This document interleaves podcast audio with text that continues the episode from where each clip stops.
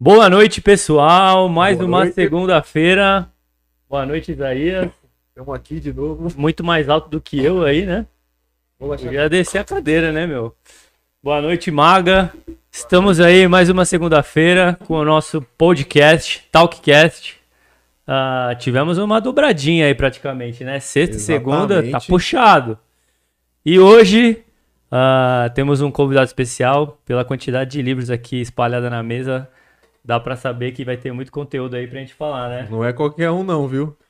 E o Isaías vai fazer já aquele agradecimento pelos nossos nossos apoiadores. Apoiadores. É um momento merchan. Arroba Quero um Presente, faz caneca, porta-copo, faz o livrinho que a gente vai dar pro público de lembrança. Ele vai receber depois que aconteceu os contratempos aí, mas ele vai receber.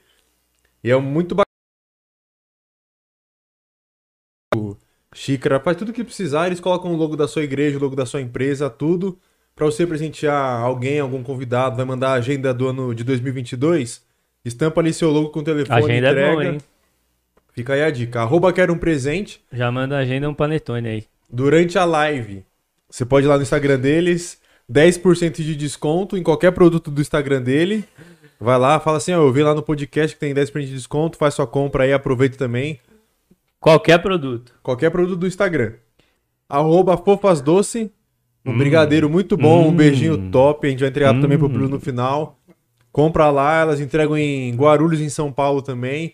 Faz o pedido com a Melissa ou com a Milena, acompanha elas lá também, tem bastante coisa boa, muito doce, gostosinho e delícia. E por último, Lojas Lamê.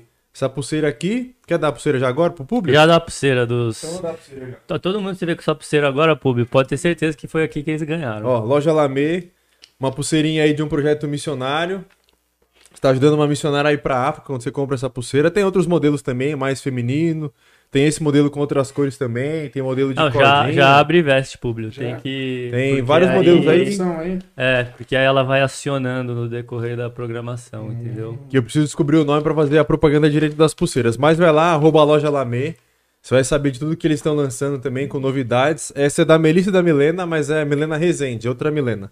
Vai lá também que vale a pena se estar por dentro de tudo que elas fazem e vendem lá. Então, esses são os patrocinadores de hoje.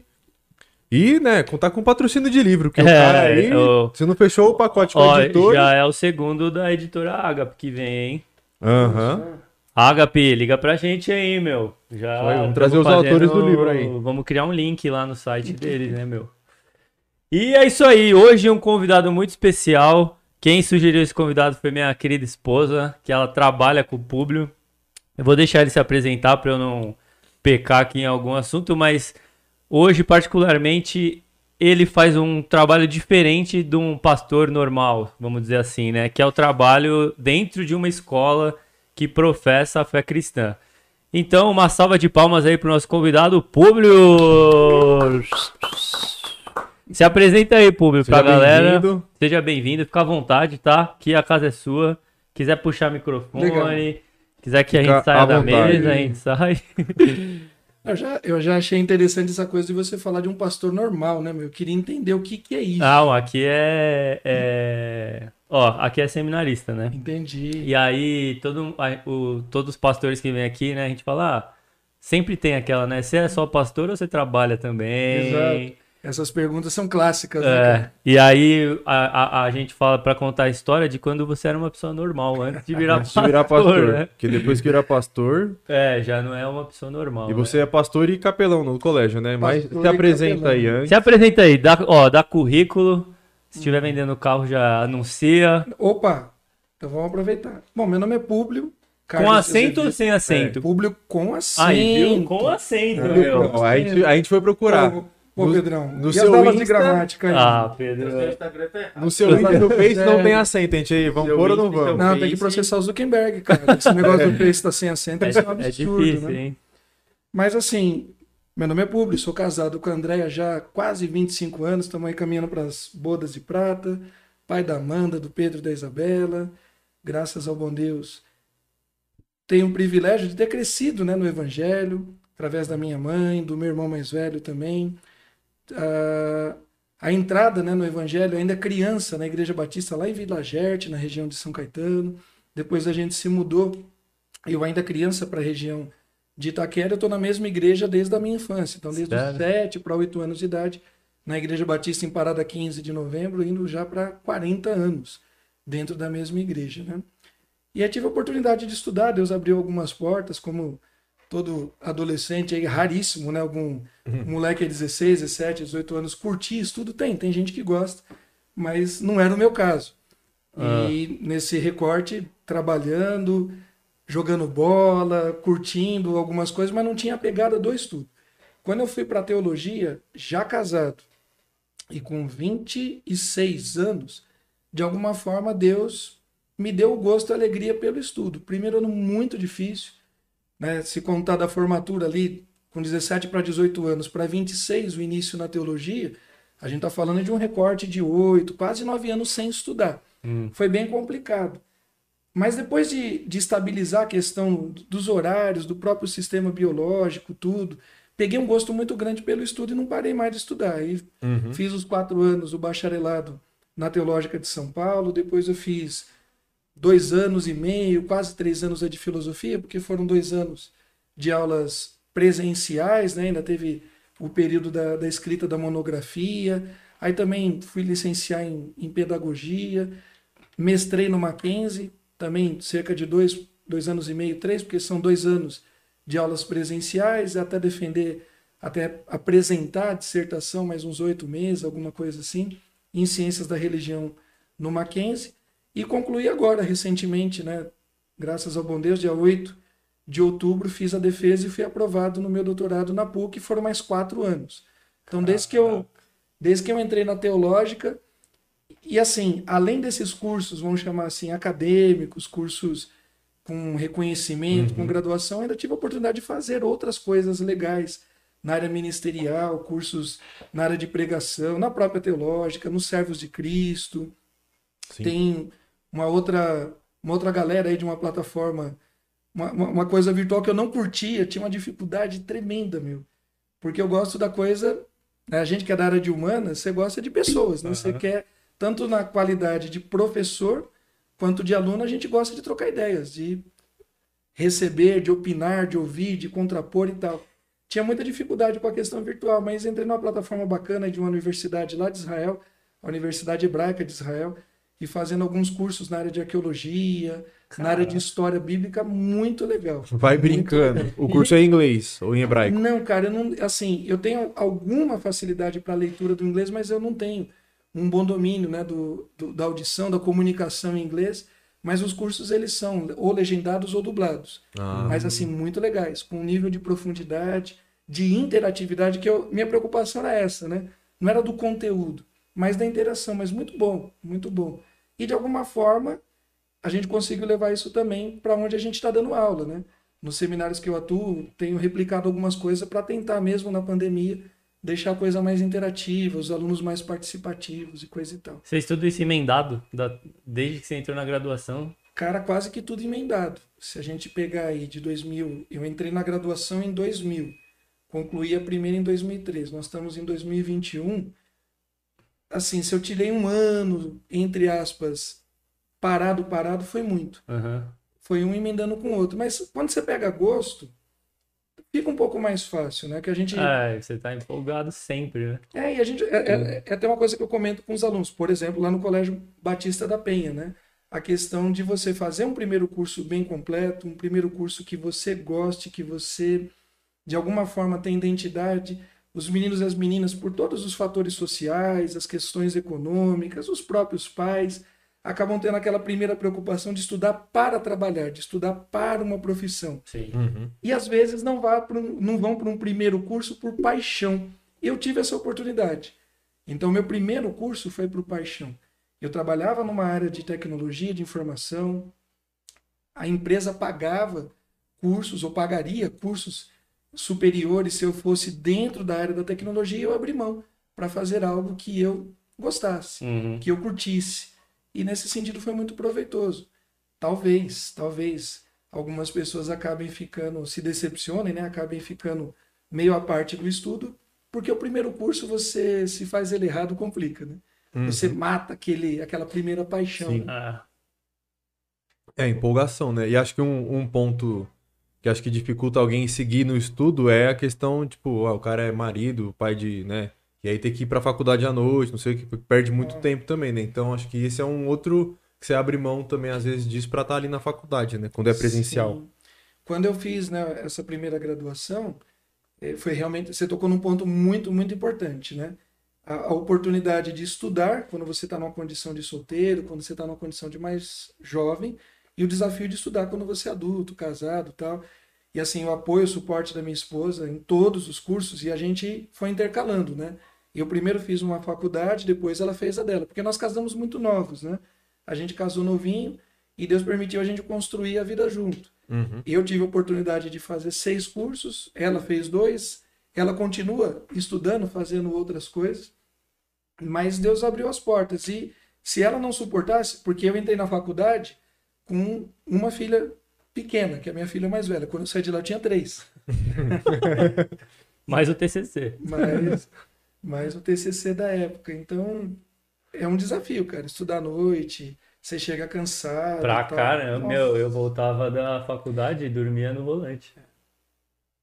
Olha, e a- a- naquela época eu não tinha carro, então eu tinha uma vantagem e uma desvantagem em relação a você. A vantagem é porque eu lia muito no metrô e no trem, mas lia muito mesmo. Eu não, eu não fiz um curso para tirar diploma, eu fiz o curso porque eu curti. Aham. Então eu aprendi a ler, porque eu não lia nada. né? Eu aprendi a ler e aprendi a ler com algum nível de velocidade. Então foi dando dinamismo e tive a oportunidade assim, no metrô, no trem, lia bastante coisa. 40 páginas indo, mais 40 voltando. Na semana, às vezes fechava um tratado inteiro de um assunto, né? E anotando coisas. Muito divertido, mas complicado. Complicado. Então você é graduado em teologia, é, mestre em. Ciência da religião, E o seu doutorado? também em ciência da religião. E a pedagogia você fez uma pós. Licenciado Licen- em ah. filosofia, licenciado em pe- pedagogia e fiz uma pós em teologia. Eu fiz uma pós em teologia. E, e sou especialista em drogadição pela Faculdade de São Paulo e especialista em arquitetura. ou arquitetura- Drogadição. Drogadição, Que que é isso? cara. O Enad, o Enad não, Proerd da faculdade. É um proerd da faculdade, é bem isso. Só que assim, você, de alguma forma, estuda um pouco mais de história das drogas, estuda um pouco de sociologia, um pouco de política, um pouco também de políticas públicas, de Uhum. questões sanitárias. É uma área muito importante para a gente conhecer, para nós que somos cristãos, mas também para pais, para mães, para professores. É uma área importante para você poder discutir com mais profundidade. A questão das drogas, a questão do alcoolismo no Brasil, é uma questão absurdamente séria, pouco e mal falado, e ela deveria ser melhor a- absorvido pelas escolas, pelas igrejas, pelos pais, né? Uhum. Ah, o álcool no Brasil é um, é um fenômeno terrível, né? A gente está falando de cerca de 18, 20% da população que tem rotina com álcool e 7, 8, 9% de, de pessoas que são viciadas. Se a gente arredondar um pouquinho para cima e falar em 10% de uma população de 220 milhões de pessoas, você dizer que tem 20, 22 milhões de brasileiros que se não tomar 51 de manhã, se não tomar uma cachaça, a pessoa ela fica tremendo Uhum. para dirigir um carro, uma van, um Uber, para dar aula, para clinicar, para atender no hospital, porque assim, equivocadamente as pessoas acham que o problema do alcoolismo está na periferia, está no pedreiro, está no servente, nas funções mais simples. De jeito nenhum que eu estou desprezando aqui o servente e o pedreiro. Só foi um, um- um exemplo de uma área profissional, mas não. O alcoolismo está nos hospitais, nas escolas, no transporte, e a gente fala muito pouco e mal desse assunto. Uhum. Eu, eu, eu tive, falando né, de- do alcoolismo, eu fiz um ano de engenharia e tinha um professor de desenho que ele não tomasse de manhãzinha, ele não conseguia fazer o desenho na lousa, porque ele tava tremendo muito. E é triste, né? Uma pessoa estudada, você Sim. ter médicos, enfermeiras, as pessoas sabem do que isso significa para o fígado dela, para a laringe, para a faringe, para o pâncreas, ela sabe o que cognitivamente vai roubar dela. E a gente tem o álcool, esses 8% aí que eu citei dos dependentes, a partir de 15 anos de idade. 15 anos de idade. Começando cedo demais. O- qual que é a diferença do viciado pro da rotina? O viciado é esse, que precisa todo dia. Eu não vou lembrar quer- o número exato, mas tem uma quantidade que a OMS crava é, na quantidade de álcool consumido. Então tem um número que é tido, mesmo que a pessoa tenha rotina semanal e coisa e tal, mas aquela quantidade ela é tido como moderada. A partir de uma determinada quantidade, de uma determinada rotina, é tida Hum. como dependente. Quando você parte, por exemplo, para a dependência do crack, os números são terríveis, né? São a, a facilidade de ingresso é muito grande e para sair a gente está falando de um percentual de 15, estourando 20% Que saem. que sai depois de 8 a 12 internações. Quando uma pessoa sai do crack sem passar por esses processos, você pode dar testemunho numa igreja que é tipo o milagre do defunto, que estava morto há quatro dias, Lázaro, e, e- e saiu andando. Isso é milagre. Isso é uma ação sobrenatural. Porque a rotina, o que o crack faz no sistema neurológico de uma pessoa é um tipo de escravidão que para ela sair vai precisar de muita luta, de muita dor, de muito sofrimento da família, de muito investimento emocional, presencial e principalmente financeiro. Uhum. né? É uma luta muito grande para as famílias. O ingresso é muito fácil, porque o crack é uma droga muito barata e o álcool é uma droga legalizada, né? Então qualquer pessoa chega num bar, numa padaria, compra. E apesar de a gente ter uma ou outra lei aí no país que iniba né, o consumo, a compra, a venda para os menores, isso não acontece. A É. molecada compra para o pai, compra para a mãe e vai utilizar. Não, não, quando eu era mais novo, né, e Bebia? Você lembra disso ainda? não, não bebia, mas eu lembro que eu ia no mercado, ficava tipo um grupo, isso não sei até hoje, mas ficava um grupo no estacionamento do mercado, e aí chegava um menino mais novo, pagava assim, ó, eu quero que você compre lá pra mim. Aí o cara mais velho vai lá, compra, e dá pra ele, e vive disso. E uma questão do vício, né, qual que é a diferença do vício pro cara da rotina? Na, na psicologia a gente vê que o, o vício é quando atrapalha a, a vida da pessoa. Então, se ela não é, tem a quantidade que você falou exata, mas né, para outras questões é Sim. se a pessoa não consegue ter uma rotina saudável sem usar o álcool, é um vício. Que é aquela quando ela perde o controle, né? Então, às vezes, né, se você tá questionando aí se é viciado em alguma coisa ou não, seja no álcool, em qualquer outra coisa, no café. Se você não tem uma vida saudável sem tomar um café, então. quer dizer que você é viciado. E por que, que você fez esse curso? Cara, foi- tem muito a ver com a pergunta que você fez lá atrás e eu acabei não respondendo, que foi a questão da capelania, né? Hum, Então a ideia são dois motivos. Eu entendo o eu entendo a área da educação na minha rotina, na minha vida, nos meus projetos como área ministerial. Eu estudei e eu continuo estudando para servir ao Senhor nas faculdades. Hoje eu estou num contexto confessional, mas também tenho o desejo de estar em áreas chamadas seculares, né? Então a, a ideia de buscar esse conhecimento tinha a ver com sala de aula, tinha a ver com rotina de pré-adolescentes, de adolescentes e com a periferia, né? A, a igreja onde eu sirvo ao Senhor já há 40 anos é uma igreja que está num bairro de periferia. Eu fui frequentar a A, fiquei dois anos frequentando a A. Eu nunca fui nem usuário, nem dependente de nada, mas eu fui. Conhecer o A é uma coisa fantástica também. Ele serve, ele cumpre um papel muito importante na vida de muitas pessoas. A gente não está falando de salvação, não estamos falando de regeneração de vida, de alma, né? Mas no que diz respeito à sanidade da pessoa, uma vida saudável, ah, é uma coisa excelente Sim. que eu recomendo e indico. Então foi um curso bacana e de alguma forma a gente traz as informações. No próprio Colégio Batista a gente faz anualmente uma rotina, desde a turma do, do, do sexto ano até o ensino médio, de passar nas salas e falar sobre questões de sexualidade e tal. E tem um ano específico, agora não vou me recordar se é no oitavo ou no nono, que a gente faz um projeto de um semestre, só falando. O Pedrinho vai lembrar ali, ó. Aluno, Quando aluno ele- dedicado. Melhorou. É, tava acordado, Pedro, em alguma aula? Eu nem lembro disso daí. Pelo amor de Deus, só, só Jesus na causa, né? meu? O Pedro é aluno dele, né? É. Você tem aula com ele ou não? Não mais, né? Não mais. Não tem mais no nono, né?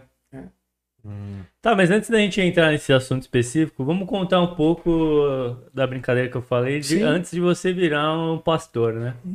Ou um teólogo, etc. Como foi a sua infância ali? É, você falou que tá há 40 anos na mesma igreja. Você já também falou que não gostava muito de estudar. Como é que foi assim sua infância? Foi uma infância normal? Ou... Cara, minha infância foi da hora. Não tem nada, nada a reclamar. Algumas questões familiares complicadas no, no contexto do casamento dos meus pais tal. Mas de alguma forma Deus sempre foi preservando a gente. Deus foi colocando pessoas, né? Meu irmão mais velho, outros irmãos queridos que Deus foi colocando no caminho. E tive a oportunidade de, de ter uma infância muito curtida mesmo na rua, de jogar bola o dia inteiro, de soltar pipa, de jogar bolinha de gude, essas coisas todas. Só que eu comecei a trabalhar cedo. Hum. 12 para 13 anos eu comecei a trabalhar de office boy, tendo rotina, dia, horário, aquelas coisas todas. Mas isso não impedia de continuar moleque, né? Como Sim. todo bom moleque chegava correndo do, do, do trampo para ir para rua, para pegar o final do, do sol, né? Quando tinha horário de verão era maravilhoso, né? Para poder jogar bola pelo menos até sete e pouco da noite e tal. E a escola, cara, era simplesmente para não repetir. Então, cumprir aquele aquela rotina de estudo, de prova, de fazer o trabalho tal, nada por paixão, por gosto. Era tipo assim, não quero fazer isso duas vezes. Mas respeitava os professores, tinha muita brincadeira tal, mas com um certo nível de respeito. E em paralelo a isso, a vida na igreja. Né? Com os embaixadores do rei, desenvolvendo algumas amizades. Tive na figura de alguns homens adultos da igreja, bons conselheiros, gente que encaminhava a gente, que andava junto, alguns primos mais velhos também. Então Deus foi cercando. E a coisa do ministério pastoral, ela foi um processo. E a gente precisa prestar atenção nos processos, os nossos, e no nosso caso, nós que somos líderes, pais, professores, pastores, também prestar atenção nos processos das pessoas que estão ao nosso redor, né? Às vezes a gente está em busca muito do milagre, o sobrenatural, mas o sobrenatural às vezes vem no final de um processo. Né? Então, o escolher a terra, o arar a terra, o lançar a semente, tudo isso é processo. O crescimento é um milagre que Deus quem dá. Uhum. E eu acho que os processos eu não tinha nenhuma perspectiva, ideia de ser pastor, nem nada. Mas as coisas foram acontecendo. E dentro do contexto de igreja, Deus foi abrindo oportunidades. E a nossa igreja é uma igreja muito dinâmica, é uma igreja que abre espaço mesmo, mesmo, mesmo, mesmo para o adolescente, para o jovem, né? desde sempre. E hoje, como pastor, a gente continua fazendo isso, abrindo oportunidades e Deus foi dando oportunidades no teatro, no louvor, no evangelismo, né? a igreja que gostava, de, as antigas cruzadas, depois as viagens, impactos missionários. E de alguma forma Deus foi forjando um desejo, Deus foi forjando um sonho, Deus foi forjando um caráter, um coração pastoral, né?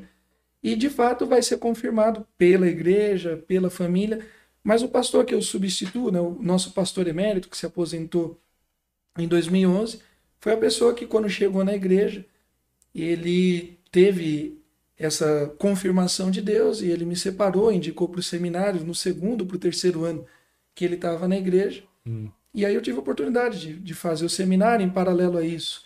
Estava cuidando de uma igreja filha, de uma congregação, e as coisas foram ali dentro de um processo se confirmando. Você sempre foi envolvidão, então, na igreja. Bastante, bastante. Legal. Desde moleque. Top. E o futebol? Que o público é meio campista, meu. É, o, o Pedro Viana Começou. falou pra lembrar quando ele te deu um chapéu no, no campo. Nunca, mano. Isso é mentira. Não tem, nunca na vida. Nunca na vida. Começou na adolescência também? Primeiro que se o Pedro tivesse dado esse chapéu, ele não tava andando. Porque assim, eu passava ele a bola, os dois jamais. Não tem a menor condição. Mas assim, meu pai, né, cara? Meu pai foi atleta. Ah, Meu pai foi atleta profissional. Né? Meu pai foi jogador de futebol dos anos 50. Né? Então, meu pai jogou bola no Fluminense, no Atlético Mineiro.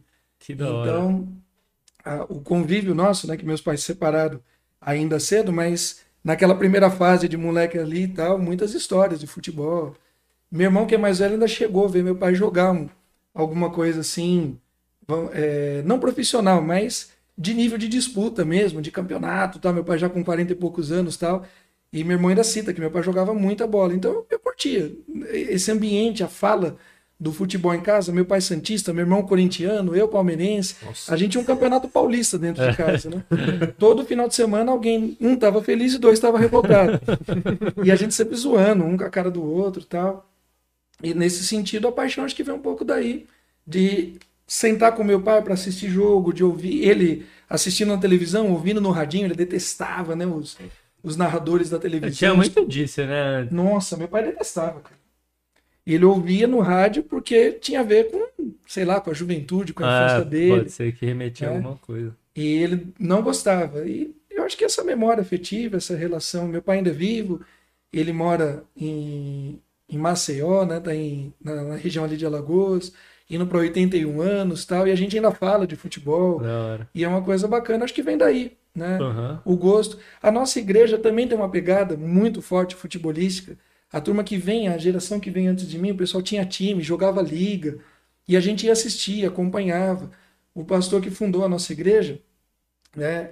Ele entrou na igreja novo, seminarista, casou e tal, e ele era militar. Hum. E aí teve muitas oportunidades de levar a gente, né, de, de jogar bola no Canindé, de jogar bola na polícia, não sei aonde e tal. Eu acho que essas coisas foram desenvolvendo. Primeiro em casa, depois na igreja, os embaixadores do rei. Aí joguei bola também uns 3, 4 anos em, em time de, de várzea, assim, lá da, da região. Uhum. Mas aí tive que. Teve um momento que, como eu estava trabalhando, de novo, comecei a trabalhar cedo, e os treinos e os jogos eram de sábado e domingo. E a igreja, nesse sentido, foi muito importante para dar uma direção, né? Porque se não tivesse na escola bíblica dominical, se não tivesse no encontro dos meninos tal, você não participava de outras atividades. Na cabeça de algumas pessoas, essas coisas é meio cruel, ó, você tá obrigando tal, mas aquilo foi muito direcionador na minha vida. Uhum. Porque se eu tivesse ficado solto no futebol, com tristeza, né? Muitos amigos meus ficaram pelo meio do caminho, ou nas drogas, ou no crime, e se perderam. Gente boa de bola, mas absurdamente boa de bola, que poderia ter dado certo em qualquer time aí em São Paulo, né? No Brasil e tal, mas que não tiveram a mesma oportunidade que eu tive. E aí eu tive que comecei a largar o futebol para estar na igreja. Isso foi muito bom, né? Eu vejo com bons olhos. Olhando para os times ruins que a gente tem, São Paulo, Palmeiras, Corinthians e Santos, eu acho que o meu futebol meia boca daria. Daria? Daria. Porque tem muito cara ruim, mano. Pelo amor de Deus. Você assiste nos Cada quatro. coisa que eu tenho que ouvir. Fala sério. Bom, cara, eu tô invicto no, no Batista. 10 anos aí que a gente não perde. A gente faz o famoso professores contra alunos, né? Tudo bem que a gente sempre, né? Pega um juiz assim mais favorável aos Ah, professores né?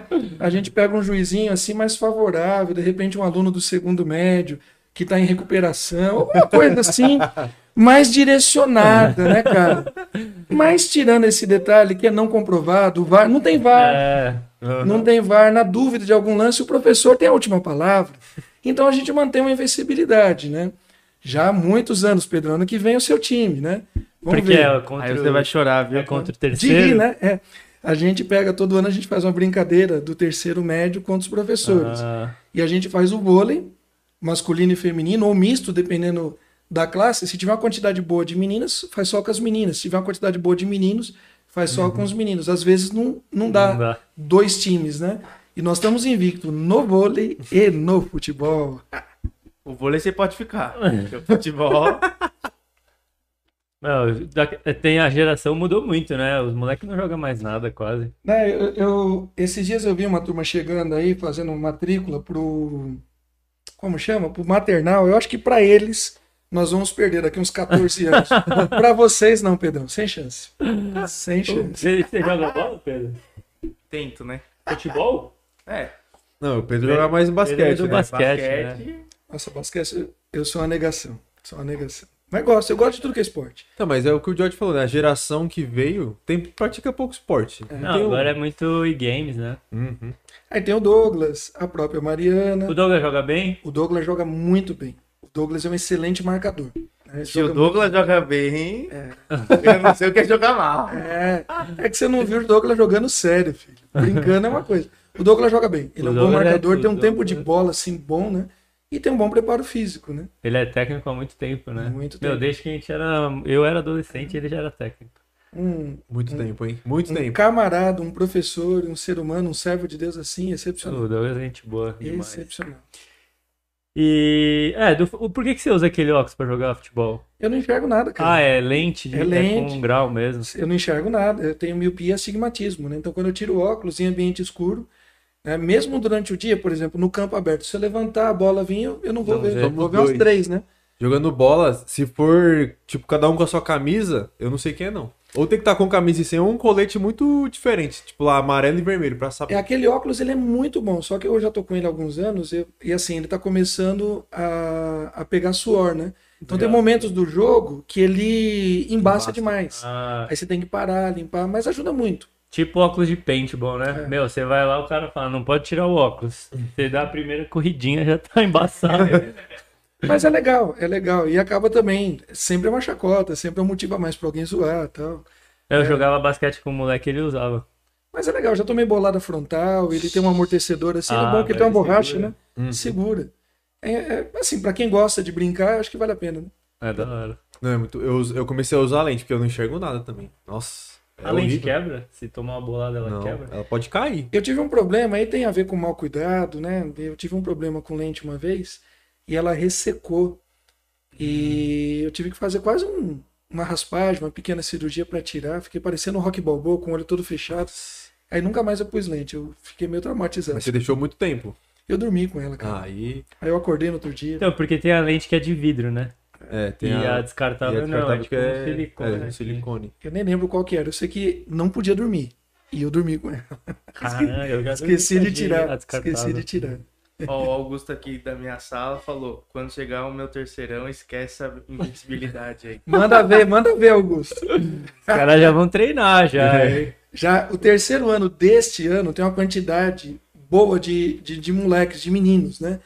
Então, assim, tem um time grande. Não quer dizer que tenha que ser um time, seja é um time competitivo. bom. Não, não. Mas vai cansar a gente, porque eles vão trocar muito mais do que a gente, né? Mas a gente tá pensando em alguma regra aí pra. Limitar. Vamos, vamos, vamos criar uma situação. É muito bom. Boa. Bom, e aí, depois da- dessa sua fase aí na, de adolescente na igreja, e aí você falou que o, o pastor da, da sua própria igreja te encaminhou me- meio que pro seminário, e aí a partir de seminário foi foco total ali, foi já começou uma carreira de... Talvez tenha começado um pouco antes, porque o último pastor, que foi Ezequias, pastor fantástico que Deus colocou na história da nossa igreja, na história da minha família, ele encerrou uma série que durante 10 anos a nossa igreja teve quatro, três, quatro pastores. Aham. Então a igreja, de certa forma, estava sem identidade, um período ou outro, né? Ficava um ano e meio, dois anos sem pastor tal. E no último período, sem pastor, alguns irmãos, alguns diáconos, vice-presidentes da igreja começaram a já dar um pouco de oportunidade. Olha, você abre o culto, você traz uma palavra aqui e tal. Então, de alguma forma, nasceu um pouquinho antes. E quando o pastor chegou, ele reconheceu aquele chamado e ele foi trabalhando. Uma coisa doida que o pastor Ezequias fez que eu não faria comigo e tento não fazer isso com seminaristas da igreja. E o pastor Ezequias, gente boa demais, mas foi doido de fazer isso, né? Porque ele me colocou, eu e minha esposa, recém-casados, para liderar uma congregação, uma igreja, né? Uma igreja filha. Então a gente era recém-casados e eu nos quatro anos de seminário já estava liderando uma igreja. Então eu considero que isso já era um ministério pastoral, porque ali a gente estava literalmente apresentando pessoas, fazendo velório, aconselhando meninos e meninas, jovens, adultos, casais. Então, de alguma forma, esse ministério começou antes mesmo do término do, do seminário, que é um baita risco, né? É. É um baita risco. Só que eu tinha um casal de diáconos assim fantástico que andava junto. Que ajudava vocês. Nossa, muito, muito, muito diferente. Gente que chorava junto, que aconselhava, e aí a gente foi amadurecendo. Talvez não desse certo se não tivesse esse suporte, né? Eu também tive a oportunidade de ter uma vida dentro da igreja. Meu irmão já era pastor, meu irmão mais velho, então tinha pessoas suportando, Deus foi colocando. Mas é uma coisa que a gente tenta trabalhar como regra não fazer isso. Uhum. Entendo eu que meu caso foi uma exceção. Você tinha quantos anos? Cara, eu tava com 25 para 26 anos. Nossa, É. novão, né? Aí casei com 23 para 24, tinha acabado de. Não, eu casei em setembro, eu fiz aniversário depois, né? Então eu tava com 23 anos, ia fazer aniversário na sequência, né? Então, recém-casado, com uma filha pequena, minha esposa também muito nova, 20 anos. Foi. Tinha tudo para dar errado. É, Mas Deus às ele- vezes nem a congregação vai respeitar, né? Um, ca- um cara Nossa. de 23, 25 anos, Tinha tudo esposa dar errado. 20. Porque essa congregação a gente assumiu de fato e de direito como líderes. Mas antes da gente casar, a gente estava como, é, vamos chamar assim, co-líderes, sub-líderes, né? Numa outra igreja filha, numa outra congregação. Aí quando a outra deu uma ajustada, os irmãos que eram mais velhos, que também era seminarista, foi consagrado o ministério pastoral. E o pastor nos colocou nessa outra que estava começando. Mas Deus foi misericordioso e de alguma forma permitiu a gente crescer. E foi um ministério apaixonante. E eu fiquei oito anos nessa igreja filha. Apesar de ser um, um, um pastoreio auxiliar, eu era pastor auxiliar. Mas naquela unidade, naquela casa de oração, eu era o pastor titular ali, né? E foi, foi muito bom. Foi, foi um, um estágio assim avançado né, do Ministério Pastoral para estar na igreja que eu estou hoje. Uhum. E aí, como é que você começou uh, nas, nas escolas, né? A entrar nesse, nesse cenário diferente de, de que é tudo, né? Porque a igreja já é meio que dado, né? Tipo, domingo vai estar todo mundo lá, todo mundo esperando alguma coisa. Agora, a escola é o dia a dia. Ali, a... Sim. Você já tinha isso em mente? Tipo, ah, era uma, uma, uma coisa que você gostava de dar, aconselhar jovens? Eu, assim, eu fiquei como líder, pastor auxiliar de jovens, né, um bom tempo. Nessa igreja? Na igreja, na igreja que, eu, que eu sempre estive, né? Então, apesar de estar numa igreja filha, eu ainda tinha algum tipo ah, de tá. relação, né? De uhum. acampamento, de congresso, tal e tal, por conta da própria idade, né? Porque era um pastor jovem e tal. E a identidade com o Ministério da Juventude sempre existiu. Agora que a gente tá ficando tiozinho, o pessoal vai zoando um pouco mais com a cara da gente e tal mas sempre existiu. E quando eu fui para as escolas, esse chamado para mim sempre fez parte. O ministério pastoral, o ministério da docência, eu sempre vi a educação como parte do meu chamado. Então, eu ia estudando, eu ia me aperfeiçoando. E a ideia de ir para um colégio confessional não foi uma coisa planejada. Ah. Meus filhos estudaram em duas escolas confessionais, lá em Taquera, num, num colégio chamado Augusto Maia, que era um colégio é, que os líderes, os donos do colégio eram cristãos, mas não tinha, vamos dizer assim, uma agenda confessional como tem o Colégio Batista. Uhum. Que é a aula de religião. Não somente a aula em mas si. culto. Exato. A, o pensamento confessional. Uma coisa é você ter uma aula de ensino religioso que faz parte de uma matriz. E você trata ela como uma matéria qualquer. Vários colégios que têm os seus donos cristãos fazem isso. Outra coisa é você, de fato, assumir que o seu colégio é um colégio confessional. Isso é bem diferente. Isso é bem diferente. Então você tem colégios que os donos são evangélicos. E ele dá uma pintadinha aqui, uma pinceladinha ali. Mas você tem um colégio de estrutura, de pensamento, de matriz mesmo, de orientação confessional é outra coisa. E o Colégio Batista da Penha tem essa pegada. E meus filhos estavam estudando lá há cerca de dois anos. E numa reunião de, de pais, conversando com Castellani, ele conheceu um pouco mais do, do meu currículo e estava saindo o professor anterior, que era de filosofia e ensino religioso. Na cabeça do Castellani, e, e assim, muito importante essa visão dele lá atrás, e que se mantém até hoje, é, como diretor do colégio, né, dessa pegada confessional, e na minha cabeça também, algumas matérias, se é para o colégio de fato ser confessional, não ter apenas um ensino religioso, mas se é para de fato o colégio ter uma orientação confessional, você precisa ter a filosofia, a sociologia a partir de uma perspectiva cristã. Uhum. Isso não quer dizer que a gente abra mão dos pensadores não cristãos. As minhas aulas têm todos os ateus. Uhum. A gente discute todas as linhas filosóficas, mas a gente orienta. A orientação ela parte a princípio de uma filosofia cristã. Então, tinha essa proposta, o diretor me chamou, e aí, no final de 2012, eu cobri algumas aulas do antigo professor, e em 2013 entrei de cabeça com o ensino religioso para Fundi 1, para Fundi 2 e médio, e a filosofia, e depois, durante um tempo, a sociologia com o ensino médio.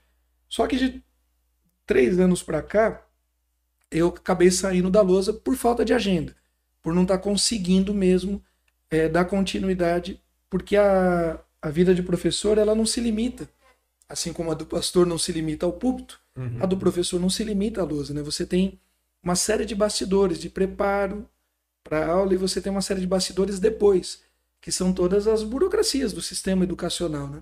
E essas coisas eu não estava conseguindo mais. Mas o colégio ele é muito bem estruturado nesse sentido. Ele tem na grande maioria dos seus professores, não são todos, mas na grande maioria dos seus professores, gente muito ativa nas suas respectivas igrejas e que vem, assim como eu vejo, a docência como um chamado de Deus, como um ministério, e exercem as suas profissões com uma piedade, com reverência mesmo. Isso é uma coisa fantástica. Legal. Sim. Isso é uma coisa fantástica que eu vejo em vários professores e professoras lá no Colégio Batista. Não são todos, mas os que são, a gente vê com bastante carinho mesmo. Uhum. Top. E na prática, o que, que faz o capelão dentro do colégio? Hoje eu tô numa linha, mas é, o capelão é uma espécie de bombeiro, né, cara? Ele é uma espécie de bombeiro. Dentro de um colégio confessional, a gente atua com os profissionais. Então, assim, digamos que o professor, os educadores, os inspetores, Hum. a secretaria, a turma da limpeza tal, dentro de um colégio confessional, digamos que todas essas pessoas, elas contribuem para essa ideia, de novo, não é só a aula do ensino religioso. Você tem todo um arcabouço é, confessional. A gente tem inspetores ali no colégio que é gente de oração. Eu estou no colégio há dois dias por semana. Vou te dar um exemplo. Ah, tem uma situação muito específica de um aluno que surge uma demanda que aquele aluno precisa de uma atenção os cinco dias da semana. Hum. É uma pessoa que está numa pegada depressiva, é uma pessoa que, eventualmente, meninos e meninas nesse recorte, eles estão buscando a sua própria identidade. Às vezes não tem isso em casa, uma figura paterna, materna muito estável, às vezes muito casa, muitos casamentos rompidos, etc. e tal. E a escola, eles têm uma relação com os adultos muito mais intensa do que com os próprios pais que trabalham, estão fora. Então, o papel do professor, do inspetor, da merendeira, do, daquela pessoa que está ali é, é, na, na recepção é muito importante. E aí surge um menino, uma menina que a gente vê que de alguma forma precisa de uma atenção especial. Eu não consigo estar todos os dias. Eu monto uma rede de apoio. Hum. Eu chamo uma inspetora e falo: eu preciso da tua ajuda com aquela menina de tal sala. Você vai me ajudar em oração e você vai ficar de olho nela nos dias que eu não estou aqui.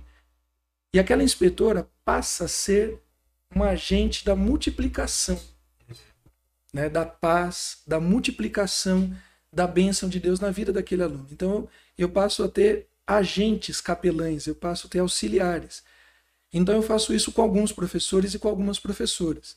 Olha, me ajuda em, oração pelo aquele menino, pela aquela menina, e toda vez que você cruzar com ele na escada, no pátio, lança essa palavra, porque ela está precisando disso, está precisando daquilo.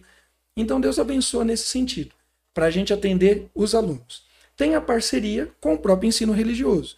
Então hoje o professor lá do ensino religioso do Fundo 2 e médio, o pastor Samuel, é um cara fantástico. É um homem de Deus, é um cara crente, está no começo do colégio, não tem nenhum ano ainda, está aprendendo a conhecer as pessoas no meio de pandemia, parte virtual, parte presencial, mas a gente tem sonhos de fazer coisas juntos. Uhum. Professora Adriana, que está muitos anos lá, gente muito querida. Tem alunos que, diferente de mim, que peguei do Fundo 2, a Adriana pega as crianças pequenas. Então vai dando uma identidade de amor, de carinho, de fraternidade. Então a confessionalidade, de novo, pensando no todo.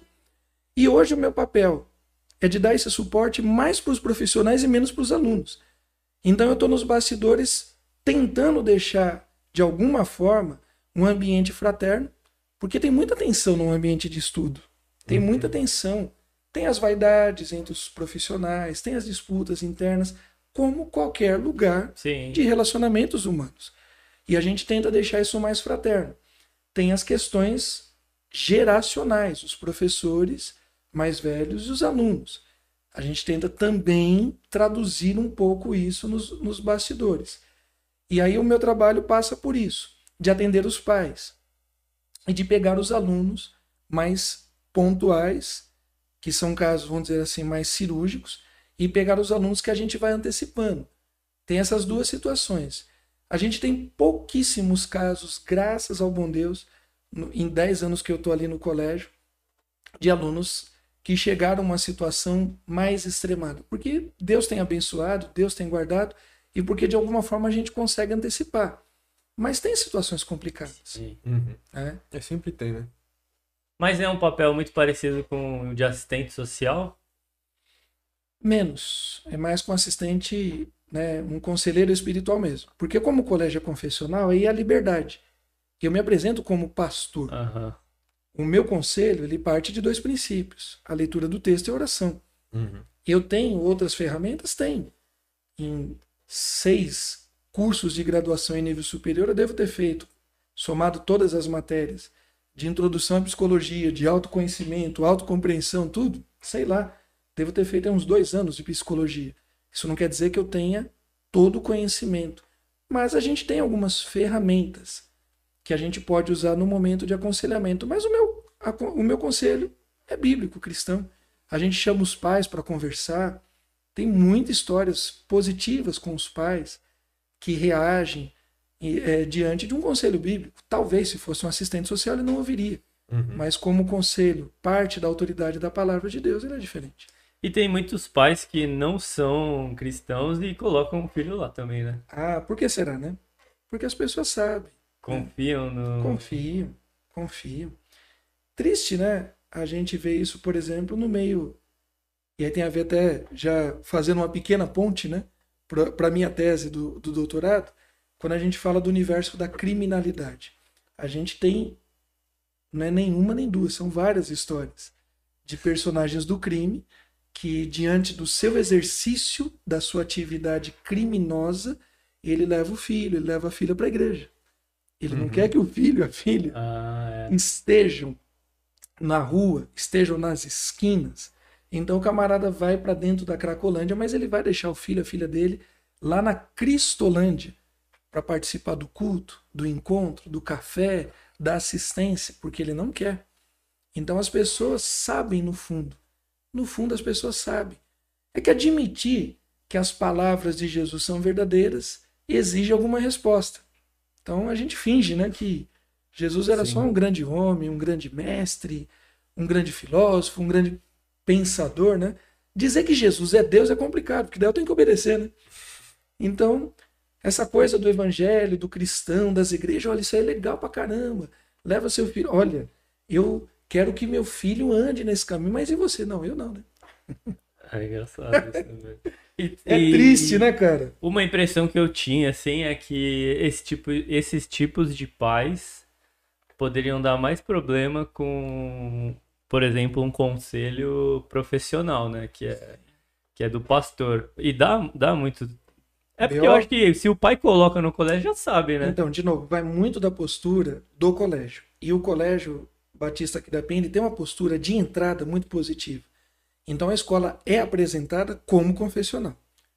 Então você tem dentro do contrato de serviço ali que o pai e a mãe assinam, eles assinam sabendo que o colégio é um colégio confessional e que tem no seu caráter os valores bíblicos cristãos. Uhum. O pai já sabe. Pode gerar uma ou outra situação? Pode. Mas o pai jamais foi enganado de entrada. E no fundo, no fundo, talvez ele não concorde com uma coisa ou outra da fé, mas ele quer esse caráter Uhum. cristão para o seu menino e para a sua menina. Ele quer Sim. esse caráter. Então eu nunca tive, em 10 anos, eu nunca tive problema com pai e mãe não cristão. Aham. Nunca tive. Porque, e a gente já bateu alguns papos por questões de confessionalidade. Olha, a gente não tem o mesmo tipo de fé de vocês, a gente não frequenta o mesmo tipo de igreja. E o colégio respeita muito isso. Respeita. O menino e a menina não é obrigado a crer como nós cremos. Mas ele participa, então ele vai conhecer. Sim. Conhecimento ele vai ter, informação ele vai ter. Ele vai ser apresentado à fé cristã, mas obrigado ele não é. E a E- gente trata igual, cara. Mas aí num culto, se, se a criança não é.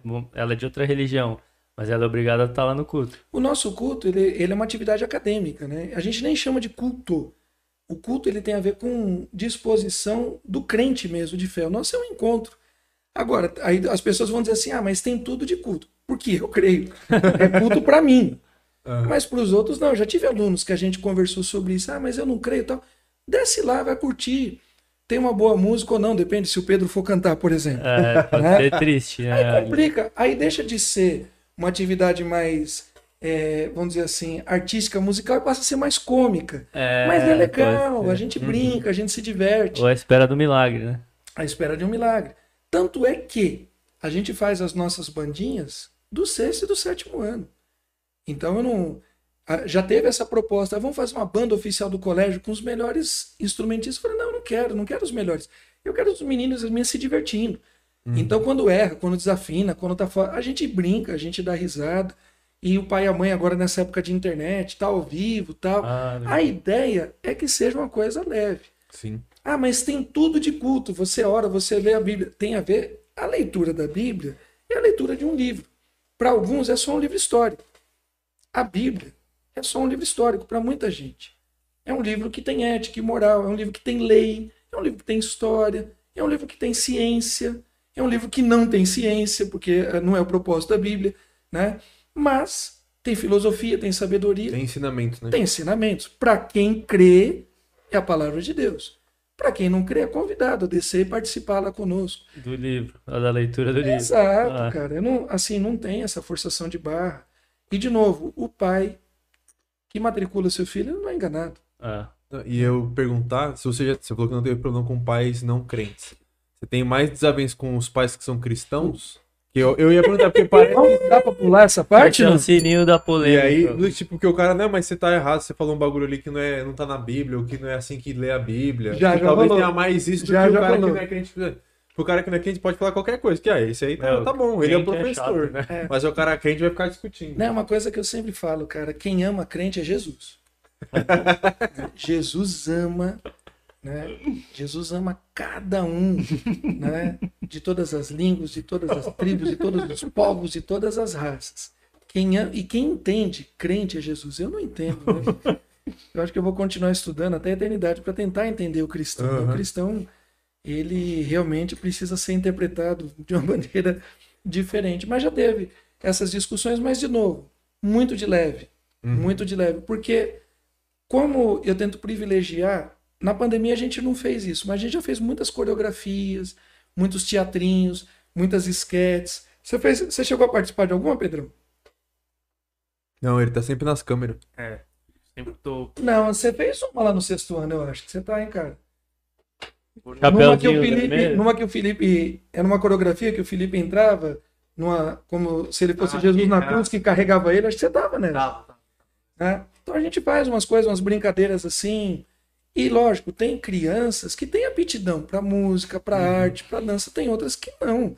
E de novo, a gente respeita, né? Nada. vão pras câmeras, né? Porque É. não tem que fazer nada. É, Vai passar a letra de música. É, é o que sobra, né? é, mas assim, aí um pai ou uma mãe chega tal, e a gente foge, né? Então, o, o, o nosso encontro, né? O nosso culto do mês, tal, o nosso encontro com os alunos é 50 minutos, é uma aula. Sim.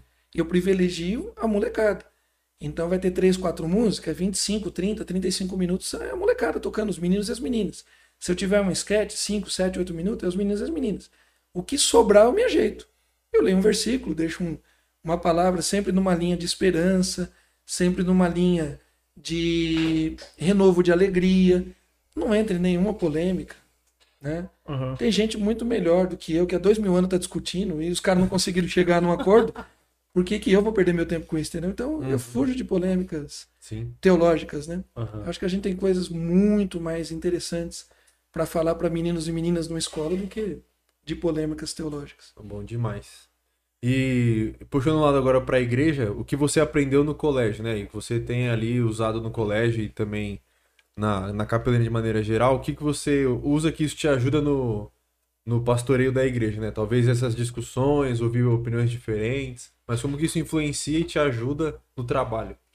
Acho que mudou, né? Eu sempre tive uma boa interação com juniores, com adolescentes e jovens e tal, mas eu acho que isso estar dentro da escola vai retroalimentando isso, né? Porque é um perigo para o ministério pastoral. O pastor vai envelhecendo, ele começa a ficar saudosista, aquela coisa, né? Que talvez todos nós já tenhamos passado em algum momento nas nossas igrejas, ou a gente saiba de história da igreja de pessoas próximas, né? Ah, Na minha época, isso, aquela coisa, né? Então, por estar muito perto da, da molecada, dos meninos e das meninas, e a, a gente acaba ouvindo vocabulários novos, as gírias novas, aquelas coisas novas. Eu acho que isso é positivo demais do ministério pastoral.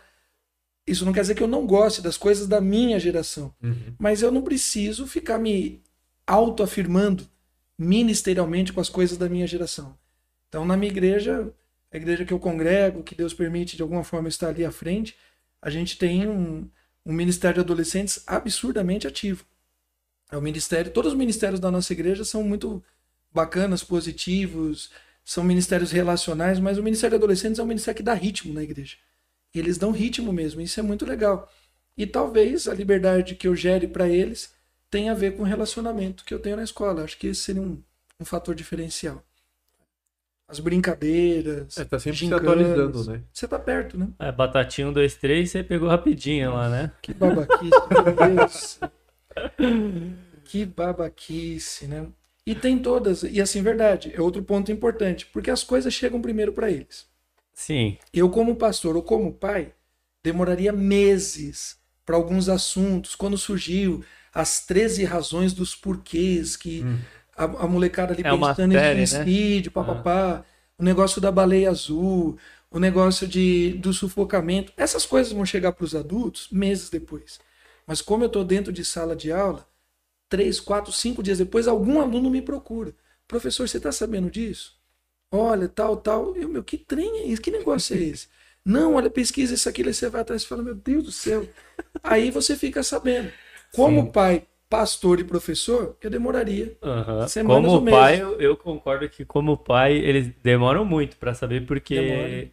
Criança e adolescente, junior, sabe esconder muito bem se quiser. Não, eles vão procurar outras pessoas pra falar de qualquer coisa nova. Sim. Sim. Mas é um ciclo, né, que se repete, porque na minha época também tinha isso. Lógico. Tinha uma brincadeira lá de desmaiar, que aí todo mundo mano. Montinho, lembra do Montinho? Você não pegou essa época? Que era Como que era? Um alguém, você chão, derrubava alguém no chão, aí aí todo mundo dentro, pulava em cima. Lembro, lembro. Aí era uma pilha de 30, moleque. E o que tá lá embaixo? 20. Ah. Ah, se com sorte sair de lá. Tinha de tudo, né? Eu tinha uma técnica de botar o cotovelo aqui, aí eu não. O famoso saia maia, você lembra desse? Saia Maia? É, que não. é maia de maiar, É. né? De dar porrada. Então, jogando futebol no Ah, intervalo, olhando quem toma, porrada. quem toma rolinho, É, né? rolinho couro, porrada. couro comia. gente jogava isso com uma latinha amassada. É. De domingo na igreja. Nossa. Papel, enrolado num saia. E assim vai, né? E assim vai. Era gostoso, hein? Não, Só a, gente, que eu a só a gente tinha umas só- só brincadeiras na, na própria igreja, a gente tinha umas brincadeiras que, mano, você olha hoje, assim, mano, era. Snorlax. Não morreu nenhum porque Deus cuidava.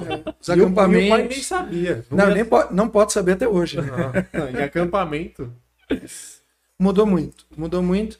E outro ensino, outra coisa que eu acho que vem do contexto de escola, que foi uma coisa que eu aprendi, tenho tentado multiplicar e muitos pastores, muitos pais não entendem. Os adolescentes, os jovens de hoje não tem nada a ver conosco.